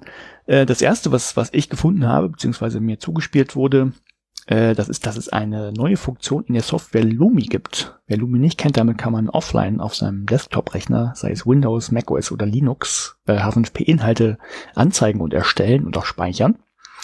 Und äh, die beiden Entwickler, die haben jetzt eine neue Funktion eingebaut. Man kann jetzt H5P-Inhalte in eine einzelne HTML-Datei exportieren. Wer sich äh, da nichts unter vorstellen kann, also normalerweise braucht man ja irgendwie, um H5P-Inhalte abzuspielen, entweder zum Beispiel Lumi, muss man sich installieren, oder man braucht irgendwie ein Moodle oder ein WordPress oder ein Drupal oder irgendwas anderes, wo es drauf läuft. Und äh, mit dieser einen HTML-Datei, da ist dann alles drin, die braucht man nur doppelt anklicken auf seinem Rechner und dann macht der Browser die auf und dann läuft das Ding da drin. Alles cool. Oder man kann es natürlich, man kann natürlich auch nur diese Datei ohne Moodle sonst irgendwas irgendwo auf den Server packen und dann läuft das da auch drauf. Hm. Was natürlich nicht mehr so einfach geht, also äh, kann man letztlich irgendwann auch machen, aber ist so die Ergebnisse an, äh, abfragen, ja, und ich finde es ja, ich finde ich finde ja so ein bisschen traurig, dass man so eine Funktion fast braucht. Also, weil er äh, muss irgendwie offline sein und man will irgendwie Dateien per Mail verschicken können, das soll irgendwie einfach sein. Ähm, aber ist halt so. Und ist eine Lücke, die es gibt und äh, damit wird die geschlossen erstmal. Ja, das äh, fand ich, also ich habe es auch gelesen, fand es richtig cool, ähm, weil ich habe letzten letzten Freitag auch noch so einen Einstiegsworkshop H5P für äh, nicht in Moritzburg gehalten. ähm, waren so Lehrerinnen und Lehrer aus der Religionspädagogik. Mhm. Ähm, hab denen auch gesagt, also mit, also ich kann H5P, aber Religionspädagogik habe ich keine Ahnung von. ähm, aber da sind an 13 ja. andere Leute hier im Raum. Wenn ihr da Fragen habt, stell die ruhig. Ja? Mhm. Also im virtuellen Raum. Und ähm, das ist halt immer so, wenn du mit Lehrkräften redest, dann musst du ja immer sagen so, ähm, wer wüsste denn jetzt, auf, dass er ein System hat, wo das H5P drauf läuft? Ja. Na, und das kannst du damit, und die sind auch für, für Lumi sehr dankbar. Also das ist nee, nee, verstehe. Naja, ne, also ich sage immer, es ist nicht so einfach, also es ist nicht so empfehlenswert, um damit zu lernen. Ne, also das den Schülerinnen und Schülern zu sagen, äh, sich Lumi zu installieren, damit du das angucken kannst, das ist nicht so, also finde ich nicht so, nicht so empfehlenswert, weil die äh, erstmal sehen die ganz schnell den Bearbeiten-Button. Ne, dann kannst du dir die Ergebnisse direkt rausholen. Das kannst du dir aber auch aus HTML-Dateien rausholen. Das ist ein bisschen schwerer. Ja, ja, das macht, das macht, genau, das verschleiert das nicht. Ja, aber es ist also der, der, der, der Weg dahin, Musterlösung anzeigen, ist quasi sehr viel kürzer. Ja. ja. Aber das HTML rumschicken, das ist schon, es funktioniert demnächst auf jeden Rechner. Ja, gut, äh, technische Einschränkungen oder technische Schnickschnack ist natürlich ganz witzig, weil äh, mhm. Mediendateien sind natürlich dann da auch drin. Ja. Und die sind natürlich aber nicht als Datei drin, weil es ist ja nur eine HTML-Datei, die werden codiert mit Base 64, werden also ein bisschen größer. Mhm. Ich weiß nicht genau, wie da der Faktor ist, so ja, aber wenn du ein YouTube-Video 40 Prozent größer. Und wenn du es dann per Mail verschickst, Mail-Anhänge werden auch nochmal Base 64 codiert. Mhm. Das heißt, selbst wenn du so ein, also man, man kann, also wer, wer will, man kann auch Videos mit reinpacken, kein Problem. Nur die Dateien werden dann unter noch größer, deutlich größer als die Videos selber. Ja, na klar, aber das hast du, also ja. Muss man halt nur wissen. Ich würde sagen, ja, das hast du auch gewusst, aber das, ähm, ja, viele denken nicht an sowas. Ja, aber ich finde es eine coole Funktion. Und auch ja, schade, dass das auf jeden Fall. Das auf jeden Fall. Genau. Und das andere, äh, das habe ich auch gemacht, also so zwischen äh, äh, Weihnachten und Neujahr und so und jetzt. Äh, ich habe ein äh, Spiel für mich entdeckt, was es auch schon, wie ich dann rausgefunden habe, schon seit Jahren gibt, aber ich trotzdem mal in die Fundgrube werfen wollte, weil es einfach riesig Spaß macht. Es heißt Mini Metro. Äh, wer das nicht kennt, ist jetzt immer so schwierig in so einem Podcast sowas Visuelles zu erklären, aber stellt euch vor, ähm, Ihr seht eine weiße Fläche und da sind drei Punkte drauf erstmal und diese also ein Dreieck, ein Kreis und ein äh, Quadrat und das sind U-Bahn-Stationen und äh, ihr müsst jetzt die äh, U-Bahn-Stationen, also ihr müsst jetzt die die Linien dazu bauen. Am Anfang liegt sehr einfach, ne? es gibt ja nur offensichtlich drei Stationen, zieht man also irgendwie so zwei Linien dazwischen zwischen den Punkten und hat man seine Station und nach und nach kommen aber neue Stationen dazu und man hat nur eine begrenzte Anzahl von äh, von Linien also von, von Routen, die man da an, äh, anlegen kann. Und auf jeder Route fährt auch erstmal nur, nur eine U-Bahn. Und ähm, je länger das wird, desto länger dauert das natürlich, wie, wie die Fahrgäste, die dann so nach und nach immer dazukommen, die dann transportiert werden sollen. Die sieht man dann, also als kleine ähm, Figürchen, äh, als kleine Symbole. Und ähm, dann können die nicht mehr abtransportiert werden. Das heißt, man, man kriegt, kriegt auch regelmäßig nochmal eine neue U-Bahn, die man irgendwo draufsetzen kann. Dann muss man sich überlegen, wo setze ich die jetzt hin und so. Das macht riesig Spaß. Also optisch ähm, sehr, sehr simplistisch, also sehr, sehr einfach gehalten. Aber das, das sowas mag ich ja ganz gern. Und es macht einfach Spaß. Man kann da sehr gut mit knobeln. Und deshalb dachte ich mir, ich werf's mal in die Fundgrube. Hm. Jetzt auch geguckt, also für Für Android kostet ein Euro. Achso, ja, ich glaube, das gibt's, achso, habe ich nicht gesagt, aber ja, ich weiß, äh, ich habe ein paar. Also für Android habe ich es nicht besorgt, gibt's aber auch wohl auf Steam für andere Rechner und äh, für iOS bestimmt auch. Für Android spielst du es auf dem Smartphone, das ist okay, ausreichend, oder würdest du sagen, nee, lieber auf größer? Ähm, Wenn es ein bisschen hektisch wird, kann es problematisch werden auf dem Smartphone. Habe ich zumindest, also ich habe äh, zuerst habe ich immer drauf gespendet, wenn was nicht funktioniert, habe ich mal da drauf geschoben. Ja, das war jetzt so fricklich, da die U-Bahn nochmal umzusetzen auf eine andere Linie oder so. Aber sag Äh, keine stimmt, stimmt auch, also je, je, wenn das, also das Spielfeld ein bisschen größer wird, weil du viele Stationen hast, dann musst du halt immer natürlich erst reinzoomen, bis du dann so eine ähm, U-Bahn genau triffst. Ist wahrscheinlich auf dem Desktop irgendwie einfacher. Hm. Aber geht auch. Hm. Geht auch. Du spielst am Smartphone. Ja, Ja. meistens. Ich hab's, ich hab's mir auch für Steam besorgt, aber ich glaube, da habe ich es nur einmal angehabt. Ja. Meistens eben. So zwischen, eben zwischendurch mal so auf, mal, mal eine, so zehn Minuten dauert eine Runde oder so. Dann ja, ist man auch schon durch und ist wieder, dann ist es doch irgendwo zusammengebrochen. Ah. Nee. Da. Gut, ich habe auch äh, drei kleinere Sachen. Das erste wirklich nur ganz kurz. Eigentlich will ich das nur da sagen, damit ihr es in den Shownotes stehen habt, weil ich dann mich dann immer dran erinnern kann. Oh ja, stimmt, ich hatte es da reingepackt. Und zwar ist eine Datenbank Old Book Illustrations. Ähm, Mhm. Macht genau das, was äh, was da gesagt ist. Quasi es sind äh, Illustrationen aus alten Büchern drin. So, wo ich jetzt, ich würde, ich habe mal kurz auch gemacht, so, für so Holzstichkrams, Ja, wenn man Holz, sich Optik vorstellen will, Ja. glaube ich. genau, genau, Ach so, Holzschnittkram und und Zeichnungen, halt so Sachen, die in, in, in Ja, ja, Holz. Büchern drin sind und halt aber auch ja. wahrscheinlich, also nach, nach Suchbegriffen durch, durchsuchbar. Also wenn man kann ja nach Apfel suchen und wenn er dann Mhm. sollte nach Apple suchen, weil es eine englischsprachige Datenbank ist. Aber ähm, findet dann so alte historische Bilder mit mit Äpfeln irgendwie drauf oder wo wo wo wo Äpfel irgendwie eine Rolle spielen und die meisten davon sind auch raus aus der aus dem Urheberrecht. Äh, muss man natürlich noch mal gucken. Ich habe tatsächlich noch gar nicht reingeguckt, was äh, was die einzelnen Lizenzen sind, weil natürlich die Digitalisierung wieder eine extra Lizenz aufbauen kann, was weil Ja, klar, ich bin gerade, ich bin tatsächlich das erste, was ich gemacht habe. Ich bin gesprungen. Also steht zumindest alle Texte. Übersetzungen, die eben nicht frei verfügbar sind, stehen unter CC ähm, by NCSA. Ja. Offensichtlich. Zu den Bildern steht sonst nichts. Ja, wie gesagt, ich glaube auch, dass die insgesamt nicht groß schützbar sind, aber je nach ähm, Art der Digitalisierung oder der Abbildung ist es natürlich Ja, könnte sein. immer Genau. komplizierter. Aber Übliche Problematik. genau, insgesamt fand ich es fand ich's cool und dachte so, das muss ich mir unbedingt mal merken und dann erzähle ich es hier. Und dann zwei Sachen, die so, ähm, naja, Corona-spezifisch sind. Die erste fand ich, fand ich sehr, sehr hilfreich und hätte ich auch gerne vor Weihnachten schon gehabt. Die App Darf ich das? Genau, die habe ich mir auch installiert. Ja, äh, ist eine App, ähm, bei der kann man verschiedene äh, Orte auswählen, die man so als äh, auf, auf dem Dashboard quasi hat. Also angenommen, ich habe jetzt hier Lübeck oder eben auch äh, die Heimat meiner Eltern, den Ort äh, reingeschrieben. Und die erste praktische Sache, die ist, da ist immer die aktuelle Inzidenz drin. Na, also du kannst quasi gucken, wie, wie hoch die Zahlen gerade sind an den jeweiligen Orten zur Corona-Infektion. Mhm. Ähm, war ja so mit RKI-Dashboard und sowas, da musst du ja mal gucken und dann, also äh, schult deine Geografiekenntnisse ein bisschen, aber die ist halt alles andere als schnell und mal gucken. Und ähm, dort drin sind auch verlinkt, welche Regeln gerade gelten.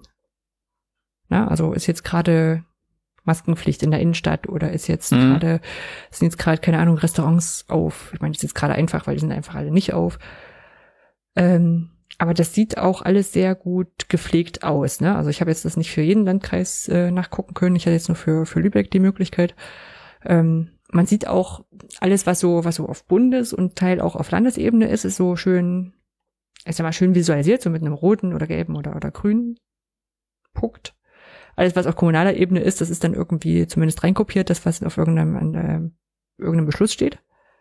Mhm. Und das ist schon sehr, sehr hilfreich. Ich finde den Namen nicht ganz so, nicht ganz so gut. Also es klingt so, darf ich das im Sinne von, äh, was, was kann ich denn alles noch machen jetzt so, ne? So, Ja. Ach, ich kann mich mit fünf Leuten treffen, das hatte ich gar nicht vor, was kann ich jetzt doch tun? Äh, aber das, also ich werfe ich dir nicht vor und also fand, ich dachte die ganze Zeit, also so, so eine Übersicht, was ich an, ich bin jetzt übrigens hier, was kann ich denn jetzt machen? Die fehlt mir schon seit Anfang, dass die da mit unterschiedlichen Maßnahmen rausgegangen sind. Mhm. Ne? Und ich will jetzt nicht sagen, dass ich sage, okay, wir, wir reisen ja jetzt wahnsinnig viel hin und her, das tun wir, tun wir tatsächlich nicht. Also zu Weihnachten waren wir da bei meinen Eltern, aber das ist halt, ähm, so das einzige Mal, dass ich jetzt so in den letzten Monaten rumgekommen bin und ich glaube auch das äh, einzige Mal für die nächsten Monate. Ähm, und, und das ist aber trotzdem ja so, dass man, wenn man mit Leuten telefoniert, also die finden ja noch schlechter im Internet die Stellen, wo es steht. Ja. Ne? Also gerade mit Älteren oder will ich jetzt meine Eltern noch nicht ganz so dazu stellen, aber auch so äh, mit meiner Oma und so, ne? Wenn du sagst, okay, wir sind jetzt gerade die Maßnahmen, was darfst du denn jetzt machen und so. Und das ähm, von daher schon rein zur, zur telefonischen Beratung von, von Leuten, die man kennt oder zum drüber reden, ist das eine ganz gute Sache. Und tatsächlich fand ich auch die, diese, finde ich diese Übersicht mit den Inzidenzen ganz cool. Ja. ja. Schade ist, dass es eine Pro Bono-Aktion von einem Unternehmen ist. Also das ist nicht schade von dem Unternehmen, sondern ich finde es schade für, für Deutschland, dass sowas nicht als offizielle Infrastruktur bereitgestellt wird.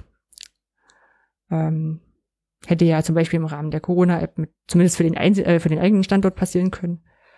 Was darf ich hier eigentlich gerade alles? Aber da ist man ja gerade, also da ist ja in Richtung Datenbereitstellung von sowohl bundesweit durchs RKI als auch lokal sowieso, also wenn es in irgendwelchen nicht barrierefreien PDFs nur steht, dann ach ja, schwierig. So. Aber coole App. Also ich habe auch äh, per Ja, Twitter mal das ich auch. Unternehmen angefragt, hier, was ist das eigentlich? Und äh, wer äh, werdet ihr da irgendwie gefördert? Und die so, nee, wir machen das pro bono äh, und hoffen auf eine Weiterfinanzierung, dass deswegen es ein bisschen unterfüttert wird. Und äh, leider kann man nichts spenden. Also die sind nicht, äh, sind halt ein Unternehmen und äh, können diese Spendenoption nicht aufmachen. Ja. Oder schenken. Ähm, ja. Und dann gibt's eine, eine, ein Spiel, nennen sie es ein Quiz, ist eine, ist eine Webseite, eine, Web-App quasi. Heißt Talk to Me Corona Edition, wobei ich Talk to Me ohne Corona Edition nicht gefunden habe. Also es gibt aktuell wahrscheinlich gerade das Corona Edition. ähm, das ist so ein kleines, kleines Spiel, so ein kleines, äh, naja, äh, folgende Situation, du hast die Wahl zwischen der, der und der Antwort. Was tust du? Ich mach, ne? mach's aber, ich mach mal, ich mach's mal auf. Genau, und das aber So. hin zu, ähm, wie kannst du gut mit Leuten reden, ähm, die, äh, ich sag mal, von wahrscheinlich Corona-Schwurblern bis hin zu einfach Leuten, die nicht ganz wissen, wie sie es jetzt einschätzen sollen. Also so ein paar Mhm. Argumente dafür oder dagegen und äh, was, was man darauf antworten könnte. Fand ich, fand ich ganz cool. Ist irgendwie auch aus diesem Hackathon hier. Ah, ich hab, ich klick Mhm. gerade mal durch, genau. Ähm, zum, Im Prinzip ein Branching Scenario in, in Ja. H5P. Genau. Ja. Genau, also ist halt so ein ähm, und, und dir wird dann eben erklärt, so nach Motto, äh, ja, wenn du jetzt gesagt hast, boah, das ist totaler Scheiß, den du da erzählst, äh, Mhm. lösch dich, dann ist das keine gute Idee, weil dadurch die Person ja kein Stück überzeugt wird. Und naja, also Ja. solche, solche, solche Rückmeldungen bekommst du da und ist irgendwie auch aus diesen ähm, Virus Virus Unterstützungsfonds mit hervorgegangen. Äh, größeren Hintergrund kenne ich nicht, aber ich fand es interessant, weil wir ähm, bei, bei über uns, also wer das gemacht hat, ne, also ähm, gibt es natürlich die Leute, die es entwickelt haben. Ähm, Victoria Schrank steht ja als Gründerin drin. Ähm, aber es gibt auch drei Leute, ähm, also zwei, zwei, die unter Beraterin, äh, Berater und Beraterin äh, Verschwörungsmentalität geführt werden Mhm. und ein Berater zu viel Information. Also ja, das werden sicherlich Menschen sein, die sich gerade in dem Umfeld, äh, also es sind auch äh, PhD beziehungsweise Professormenschen, ähm, die sich da stärker damit gerade in der Forschung befassen, aber fand ich so, was sind Sie? Ja, ich bin Beraterin für Verschwörungsmentalitäten oder gegen Verschwörungsmentalitäten. Ich weiß nicht, wie man sich da vorstellt, das fand ich, ja, Guten Tag, ich bin Berater für Verschwörungstheorien. Ja. Sehr schön. gut. Fundgrube zu. Fundgrube zu. Dann ähm, können wir weitermachen mit der Politik. Genau. Ähm, Politik hatte ich äh, mehr oder weniger nur eine kleine Sache, beziehungsweise ähm, die, die eher so in diesem, in der Frage steht, so, wie ist das denn gerade mit diesen Twitter-Bans, also mit den Twitter, äh, wenn Twitter-Accounts äh, gesperrt werden? Ne? Wissen wir ja gerade, der aktuelle Präsident der USA noch vier Tage. Ähm, Donald Trump ist ja von Twitter gesperrt worden, nach dem Ja. Sturm da aufs Kapitol, äh, wo auch, also was, was irgendwie alles nur bekloppt klingt, aber das sind ja wirklich fünf Leute gestorben, das Mhm. finde ich, dass das, das, äh, also ich muss mir das auch immer bereit äh, gewahr werden, weil, also wenn man sich das vorstellt, dann sehe ich immer diesen Typen mit den, mit den Bullhörnern, mit dem, mit dem, mit dem Wiesenkostüm und dem freien Oberkörper da. Und es wirkt irgendwie so komisch, aber es sind halt wirklich ja fünf Leute gestorben. Ähm, und der wurde gesperrt. Ja. Und gab es ja nur das verschiedene Diskussionen, auch selbst bis im Bundestag rein, ähm, ist das jetzt gut oder nicht gut und ähm, naja, zu Recht auch so, ja, das ist jetzt auch kein, kein wahnsinnig heroischer Akt mehr von Twitter und ich glaube, Facebook haben mittlerweile auch gesperrt. Ähm, jetzt so kurz vor die kurz vor Tage vor vor seiner Amtsenthebung. Ja, ähm, es kommt eigentlich zu spät, genau. Ja, ja, also ich verstehe aber auch ganz ehrlich, das ist halt Präsident der USA. Also, ne, wenn darfst du den denn sperren?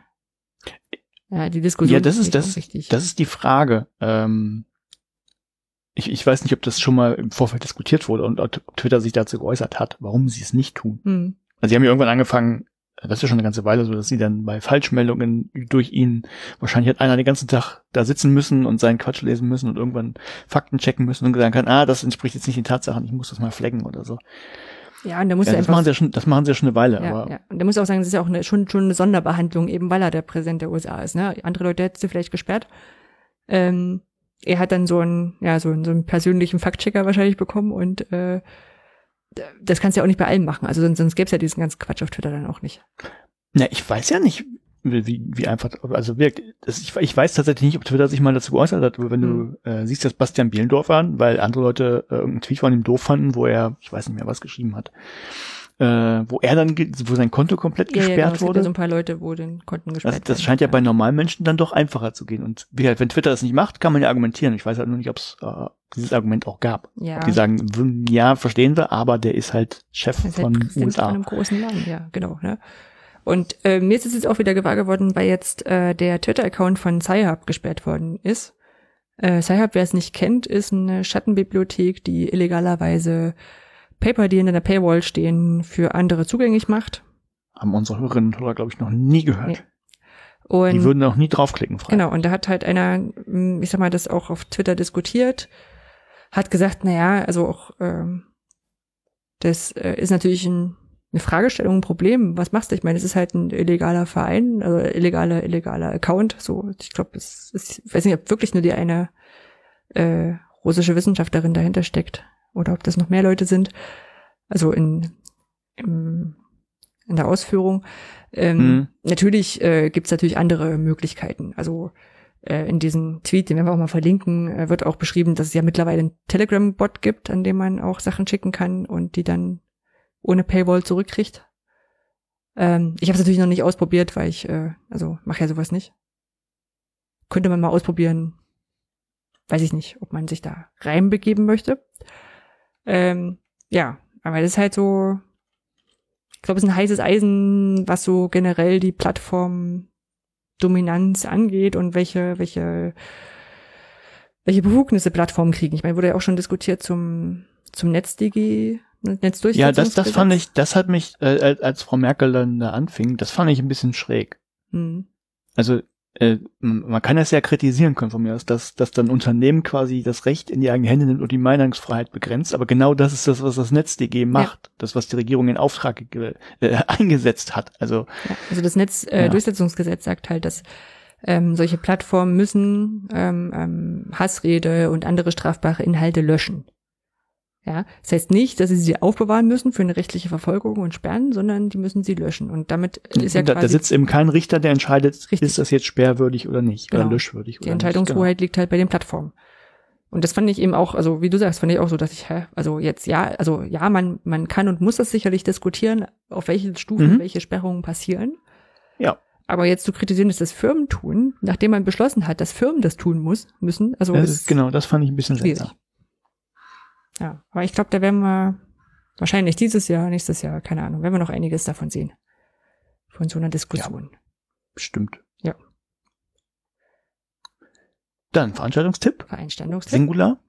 Singular, wir haben nur einen. Ähm, es passiert ja irgendwie nicht so viel und natürlich ist auch alles, was so noch ähm, passiert jetzt alles irgendwie online, aber es gibt ja regelmäßig ein Open Science Barcamp beziehungsweise die Open Science Konferenz und die findet auch im Jahr 2021 statt, nämlich über fünf Tage vom 16.02. bis 21.02. Das heißt, selbst wenn wir lange brauchen, diese, diese Episode rauszubringen, seid ihr jetzt ausreichend weit vorher informiert. Und äh, ist halt eine, eine Konferenz, die von der ähm, Leibniz Forschungsallianz mal ins Leben gerufen wurde Und äh, gibt halt Diskussionsrunden, Vortragende äh, rund um das Thema Open Science. Viele Diskussionen ist halt als Barcamp ausgelegt, natürlich auch online. Und ähm, ich werde auf jeden Fall mal reingucken und vielleicht sehen wir uns dann ja in irgendeiner Form virtuell. Hm, ich guck gerade, ist es mit äh, begrenzter Teilnehmerzahl und kostenpflichtig oder ist das wirklich so im Sinne von kann ich mir äh, habe ich tatsächlich gar nicht noch gar nicht geguckt, weil für mich Barcamp hieß eigentlich immer, ich komme da auch wenn es ein Zehner kostet oder so relativ günstig rein. Ja, ja, ja, ja, genau. Das wollte ich sagen. Also dann dachte es geht jetzt weiter, dann ist immer kostenlos. Dann hätte ich jetzt was gehustet, aber hm, sieht ähm, aus, ich kann ja mal, ich kann ja mal, ich kann ja mal ganz kurz auf Register klicken. Genau, habe ich auch geguckt, aber das steht nicht äh, da wie äh, ich bin hier Student und möchte äh, Nö, doch hier hinten, da steht schon was von Payment. Nein, das gucken ja. wir uns nachher mal an. Aber andersrum, die Registrierung ist ja vielleicht auch nur fürs ähm, für die Konferenz. Das könnte sein, genau. Ja. Ja, da hätte man vorher noch mal gucken müssen. Aber ja, ich war auch mal bei dem Open Science Barcamp in echt. Warst du schon mal echt da? Äh, nee, war ich noch nicht. Hm, ist schon eine Weile her. Ich glaube 2015 war ich in Hamburg. Also da war es in Hamburg und dann ist ja der Weg auch nicht so nicht so weit gewesen von Lübeck. Mhm. Das war in der in der Bibliothek drin, weißt du, die mit dem Paternoster. Mit dem Paternoster? Nee. Oh, die gibt's direkt äh, an der, an der, an der Alster gibt's so ein, so eine, das ist die Bibliothek von der Leibniz-Bibliothek und da ist ein Paternoster drin. Und es war schon das Highlight von dieser Konferenz, dass alle mit dem Paternoster fahren konnten. Und wir sind auch unten und oben rumgefahren. ja. Äh, übrigens schnell Info, noch rausgeklickt. Äh, das Barcamp ist kostenlos. Es ah. gibt noch 31 freie Plätze. Stand jetzt. Na dann schnell. Ja. Also dann kostet halt die Konferenz, aber das Barcamp ist. Ja. Genau. Ja, ja, ich meine, ist ja auch, ist ja auch äh, cool. Also ist cool im Sinne von Barcamp kostenfrei. Ähm, Konferenz äh, hat ja auch Kosten trotzdem. Ja. Ähm, also ja, äh, in, ähm, vielleicht da auch jetzt nicht als Veranstaltungstipps, weil es ist noch zu lange hin. Es gibt ja noch das äh, die die European MOOC-Konferenz, also Europäische MOOC-Konferenz im Mai wird die, glaube ich, sein, äh, wo ich ja auch gerade äh, Track Chair bin, hatte ich beim letzten Mal erzählt. Ähm, da haben wir uns jetzt auch entschieden oder haben wir, haben wir diskutiert und äh, die Entscheidung fiel durch die Organisatoren, dass sie auf alle Fälle eine Online-Variante anbieten werden. Ja, ich glaube, mein geht noch nicht. Ja, das und es ist einfach ja, glaube ich, auch eine Fragestellung, wenn du jetzt überlegst, will ich dann Paper hinschicken oder nicht. Mhm. Die Deadline ist im Februar, muss ich ein Hotel buchen, muss ich einen Flug buchen, was geht ja. da, was geht da nicht, muss ich mit, äh, äh mit, mit Stornierungskosten rechnen. Also ich glaube, dass zumindest die Veranstaltung dieses Jahr auch noch stark auf, oh, da brauchen wir bestimmt auch eine Online-Variante ähm, basieren. Mhm. Ja, also das, das war da durchaus Thema. Von daher, ich meine, jetzt im Februar ist sowieso keine Diskussion, glaube ich, drum. Ja, und dann Gut. kommen wir noch zur Weltverbesserungsidee. Hintergrund ist, wir machen das hier als Freizeitprojekt, äh, brauchen auch, glaube ich, kein großes Geld dafür und ähm, denken aber so, vielleicht kann man dann anderen Leuten Geld geben, wenn man das hier gut findet, dann kann man vielleicht so ein, zwei Sachen noch erzählen. Und ich habe diesmal was rausgesucht. Ähm, den habe ich, glaube ich, mal was gespendet. Außerdem wollte ich mich daran erinnern, dass man dann wieder mal was spenden muss, weil die immer noch die gleiche Situation haben. Und zwar ist es Hand for a Hand. Ist eine Initiative von äh, einem gemeinnützigen Verein, der sich eigentlich sonst um verschiedene Literaturformate kümmert. Und die haben halt gesagt, ähm, dadurch, dass jetzt so viele Veranstaltungen ausfallen, ähm, fehlt ja Leuten Geld. Und zwar nicht mhm. nur den Künstlerinnen und Künstlern, sondern auch äh, Veranstaltungstechnikerinnen, äh, Leute, die das Catering machen und alles, was so ringsrum quasi dafür sorgt, dass du ein tolles Erlebnis hast. Und die haben aber keine richtig gute Lobby, das sind meistens Solo-Selbstständige und ähm, haben ein Problem. Und ich weiß, dass damals Till Reiners, der auch sich äh, für diese Aktion engagiert und da auch äh, beteiligt ist, ähm, das damals erzählt hat, dass es eben da eine Möglichkeit gibt zu spenden und man kann sich auch eben bewerben um so eine Spende. Also kann sagen, hier, ich bin genau so ein Veranstaltungstechniker, Tontechnik, äh, Tonmischerin, ähm, die gerade nichts nix machen kann. Ähm, und äh, von daher, die sammeln einen großen Topf und haben Bewerbungen dafür. Und ich weiß jetzt nicht, nach welchen Kriterien die das wie auszahlen. Aber ich habe mal durchgerechnet, also angenommen, alle, die sich gerade beworben haben, bekommen auch was äh, aus dem Topf, dann würde er gerade jemand so 700, 800 Euro kriegen. Mhm. Na, also das ist jetzt nicht wahnsinnig viel, aber vielleicht hilft es ja doch an der einen oder anderen Stelle. Und umso mehr Geld in dem Topf landet, umso mehr kann man den Leuten helfen. Ja. Ja. Von daher, das fand ich, fand ich eine gute Idee. Ähm, weil ich glaube, das sind wirklich so Sachen, die, die lassen sich ja nicht kompensieren. Das ist nicht, die können auch gerade wahrscheinlich ganz schlecht woanders Ton mischen. Ja. Genau. Gut. Geht, geht auch schnell. Habe ich gerade schon gemacht. Könnt ihr per PayPal machen oder per Überweisung. Ich habe ich es gerade geschafft, eine Überweisung in der Zeit zu spenden. Also schafft ihr auch. Gut. Das heißt, ich habe lang gequatscht. So. Merk schon. Gut. So, dann, dann war es das schon, oder? Was das für die Januarfolge quasi. Hören wir uns irgendwann im Februar wieder Genau. und wünschen eine schöne Zeit. Und Ja. Ähm, noch was? Nö. Bleib, ja. bleibt gesund. Bleib gesund. Ciao.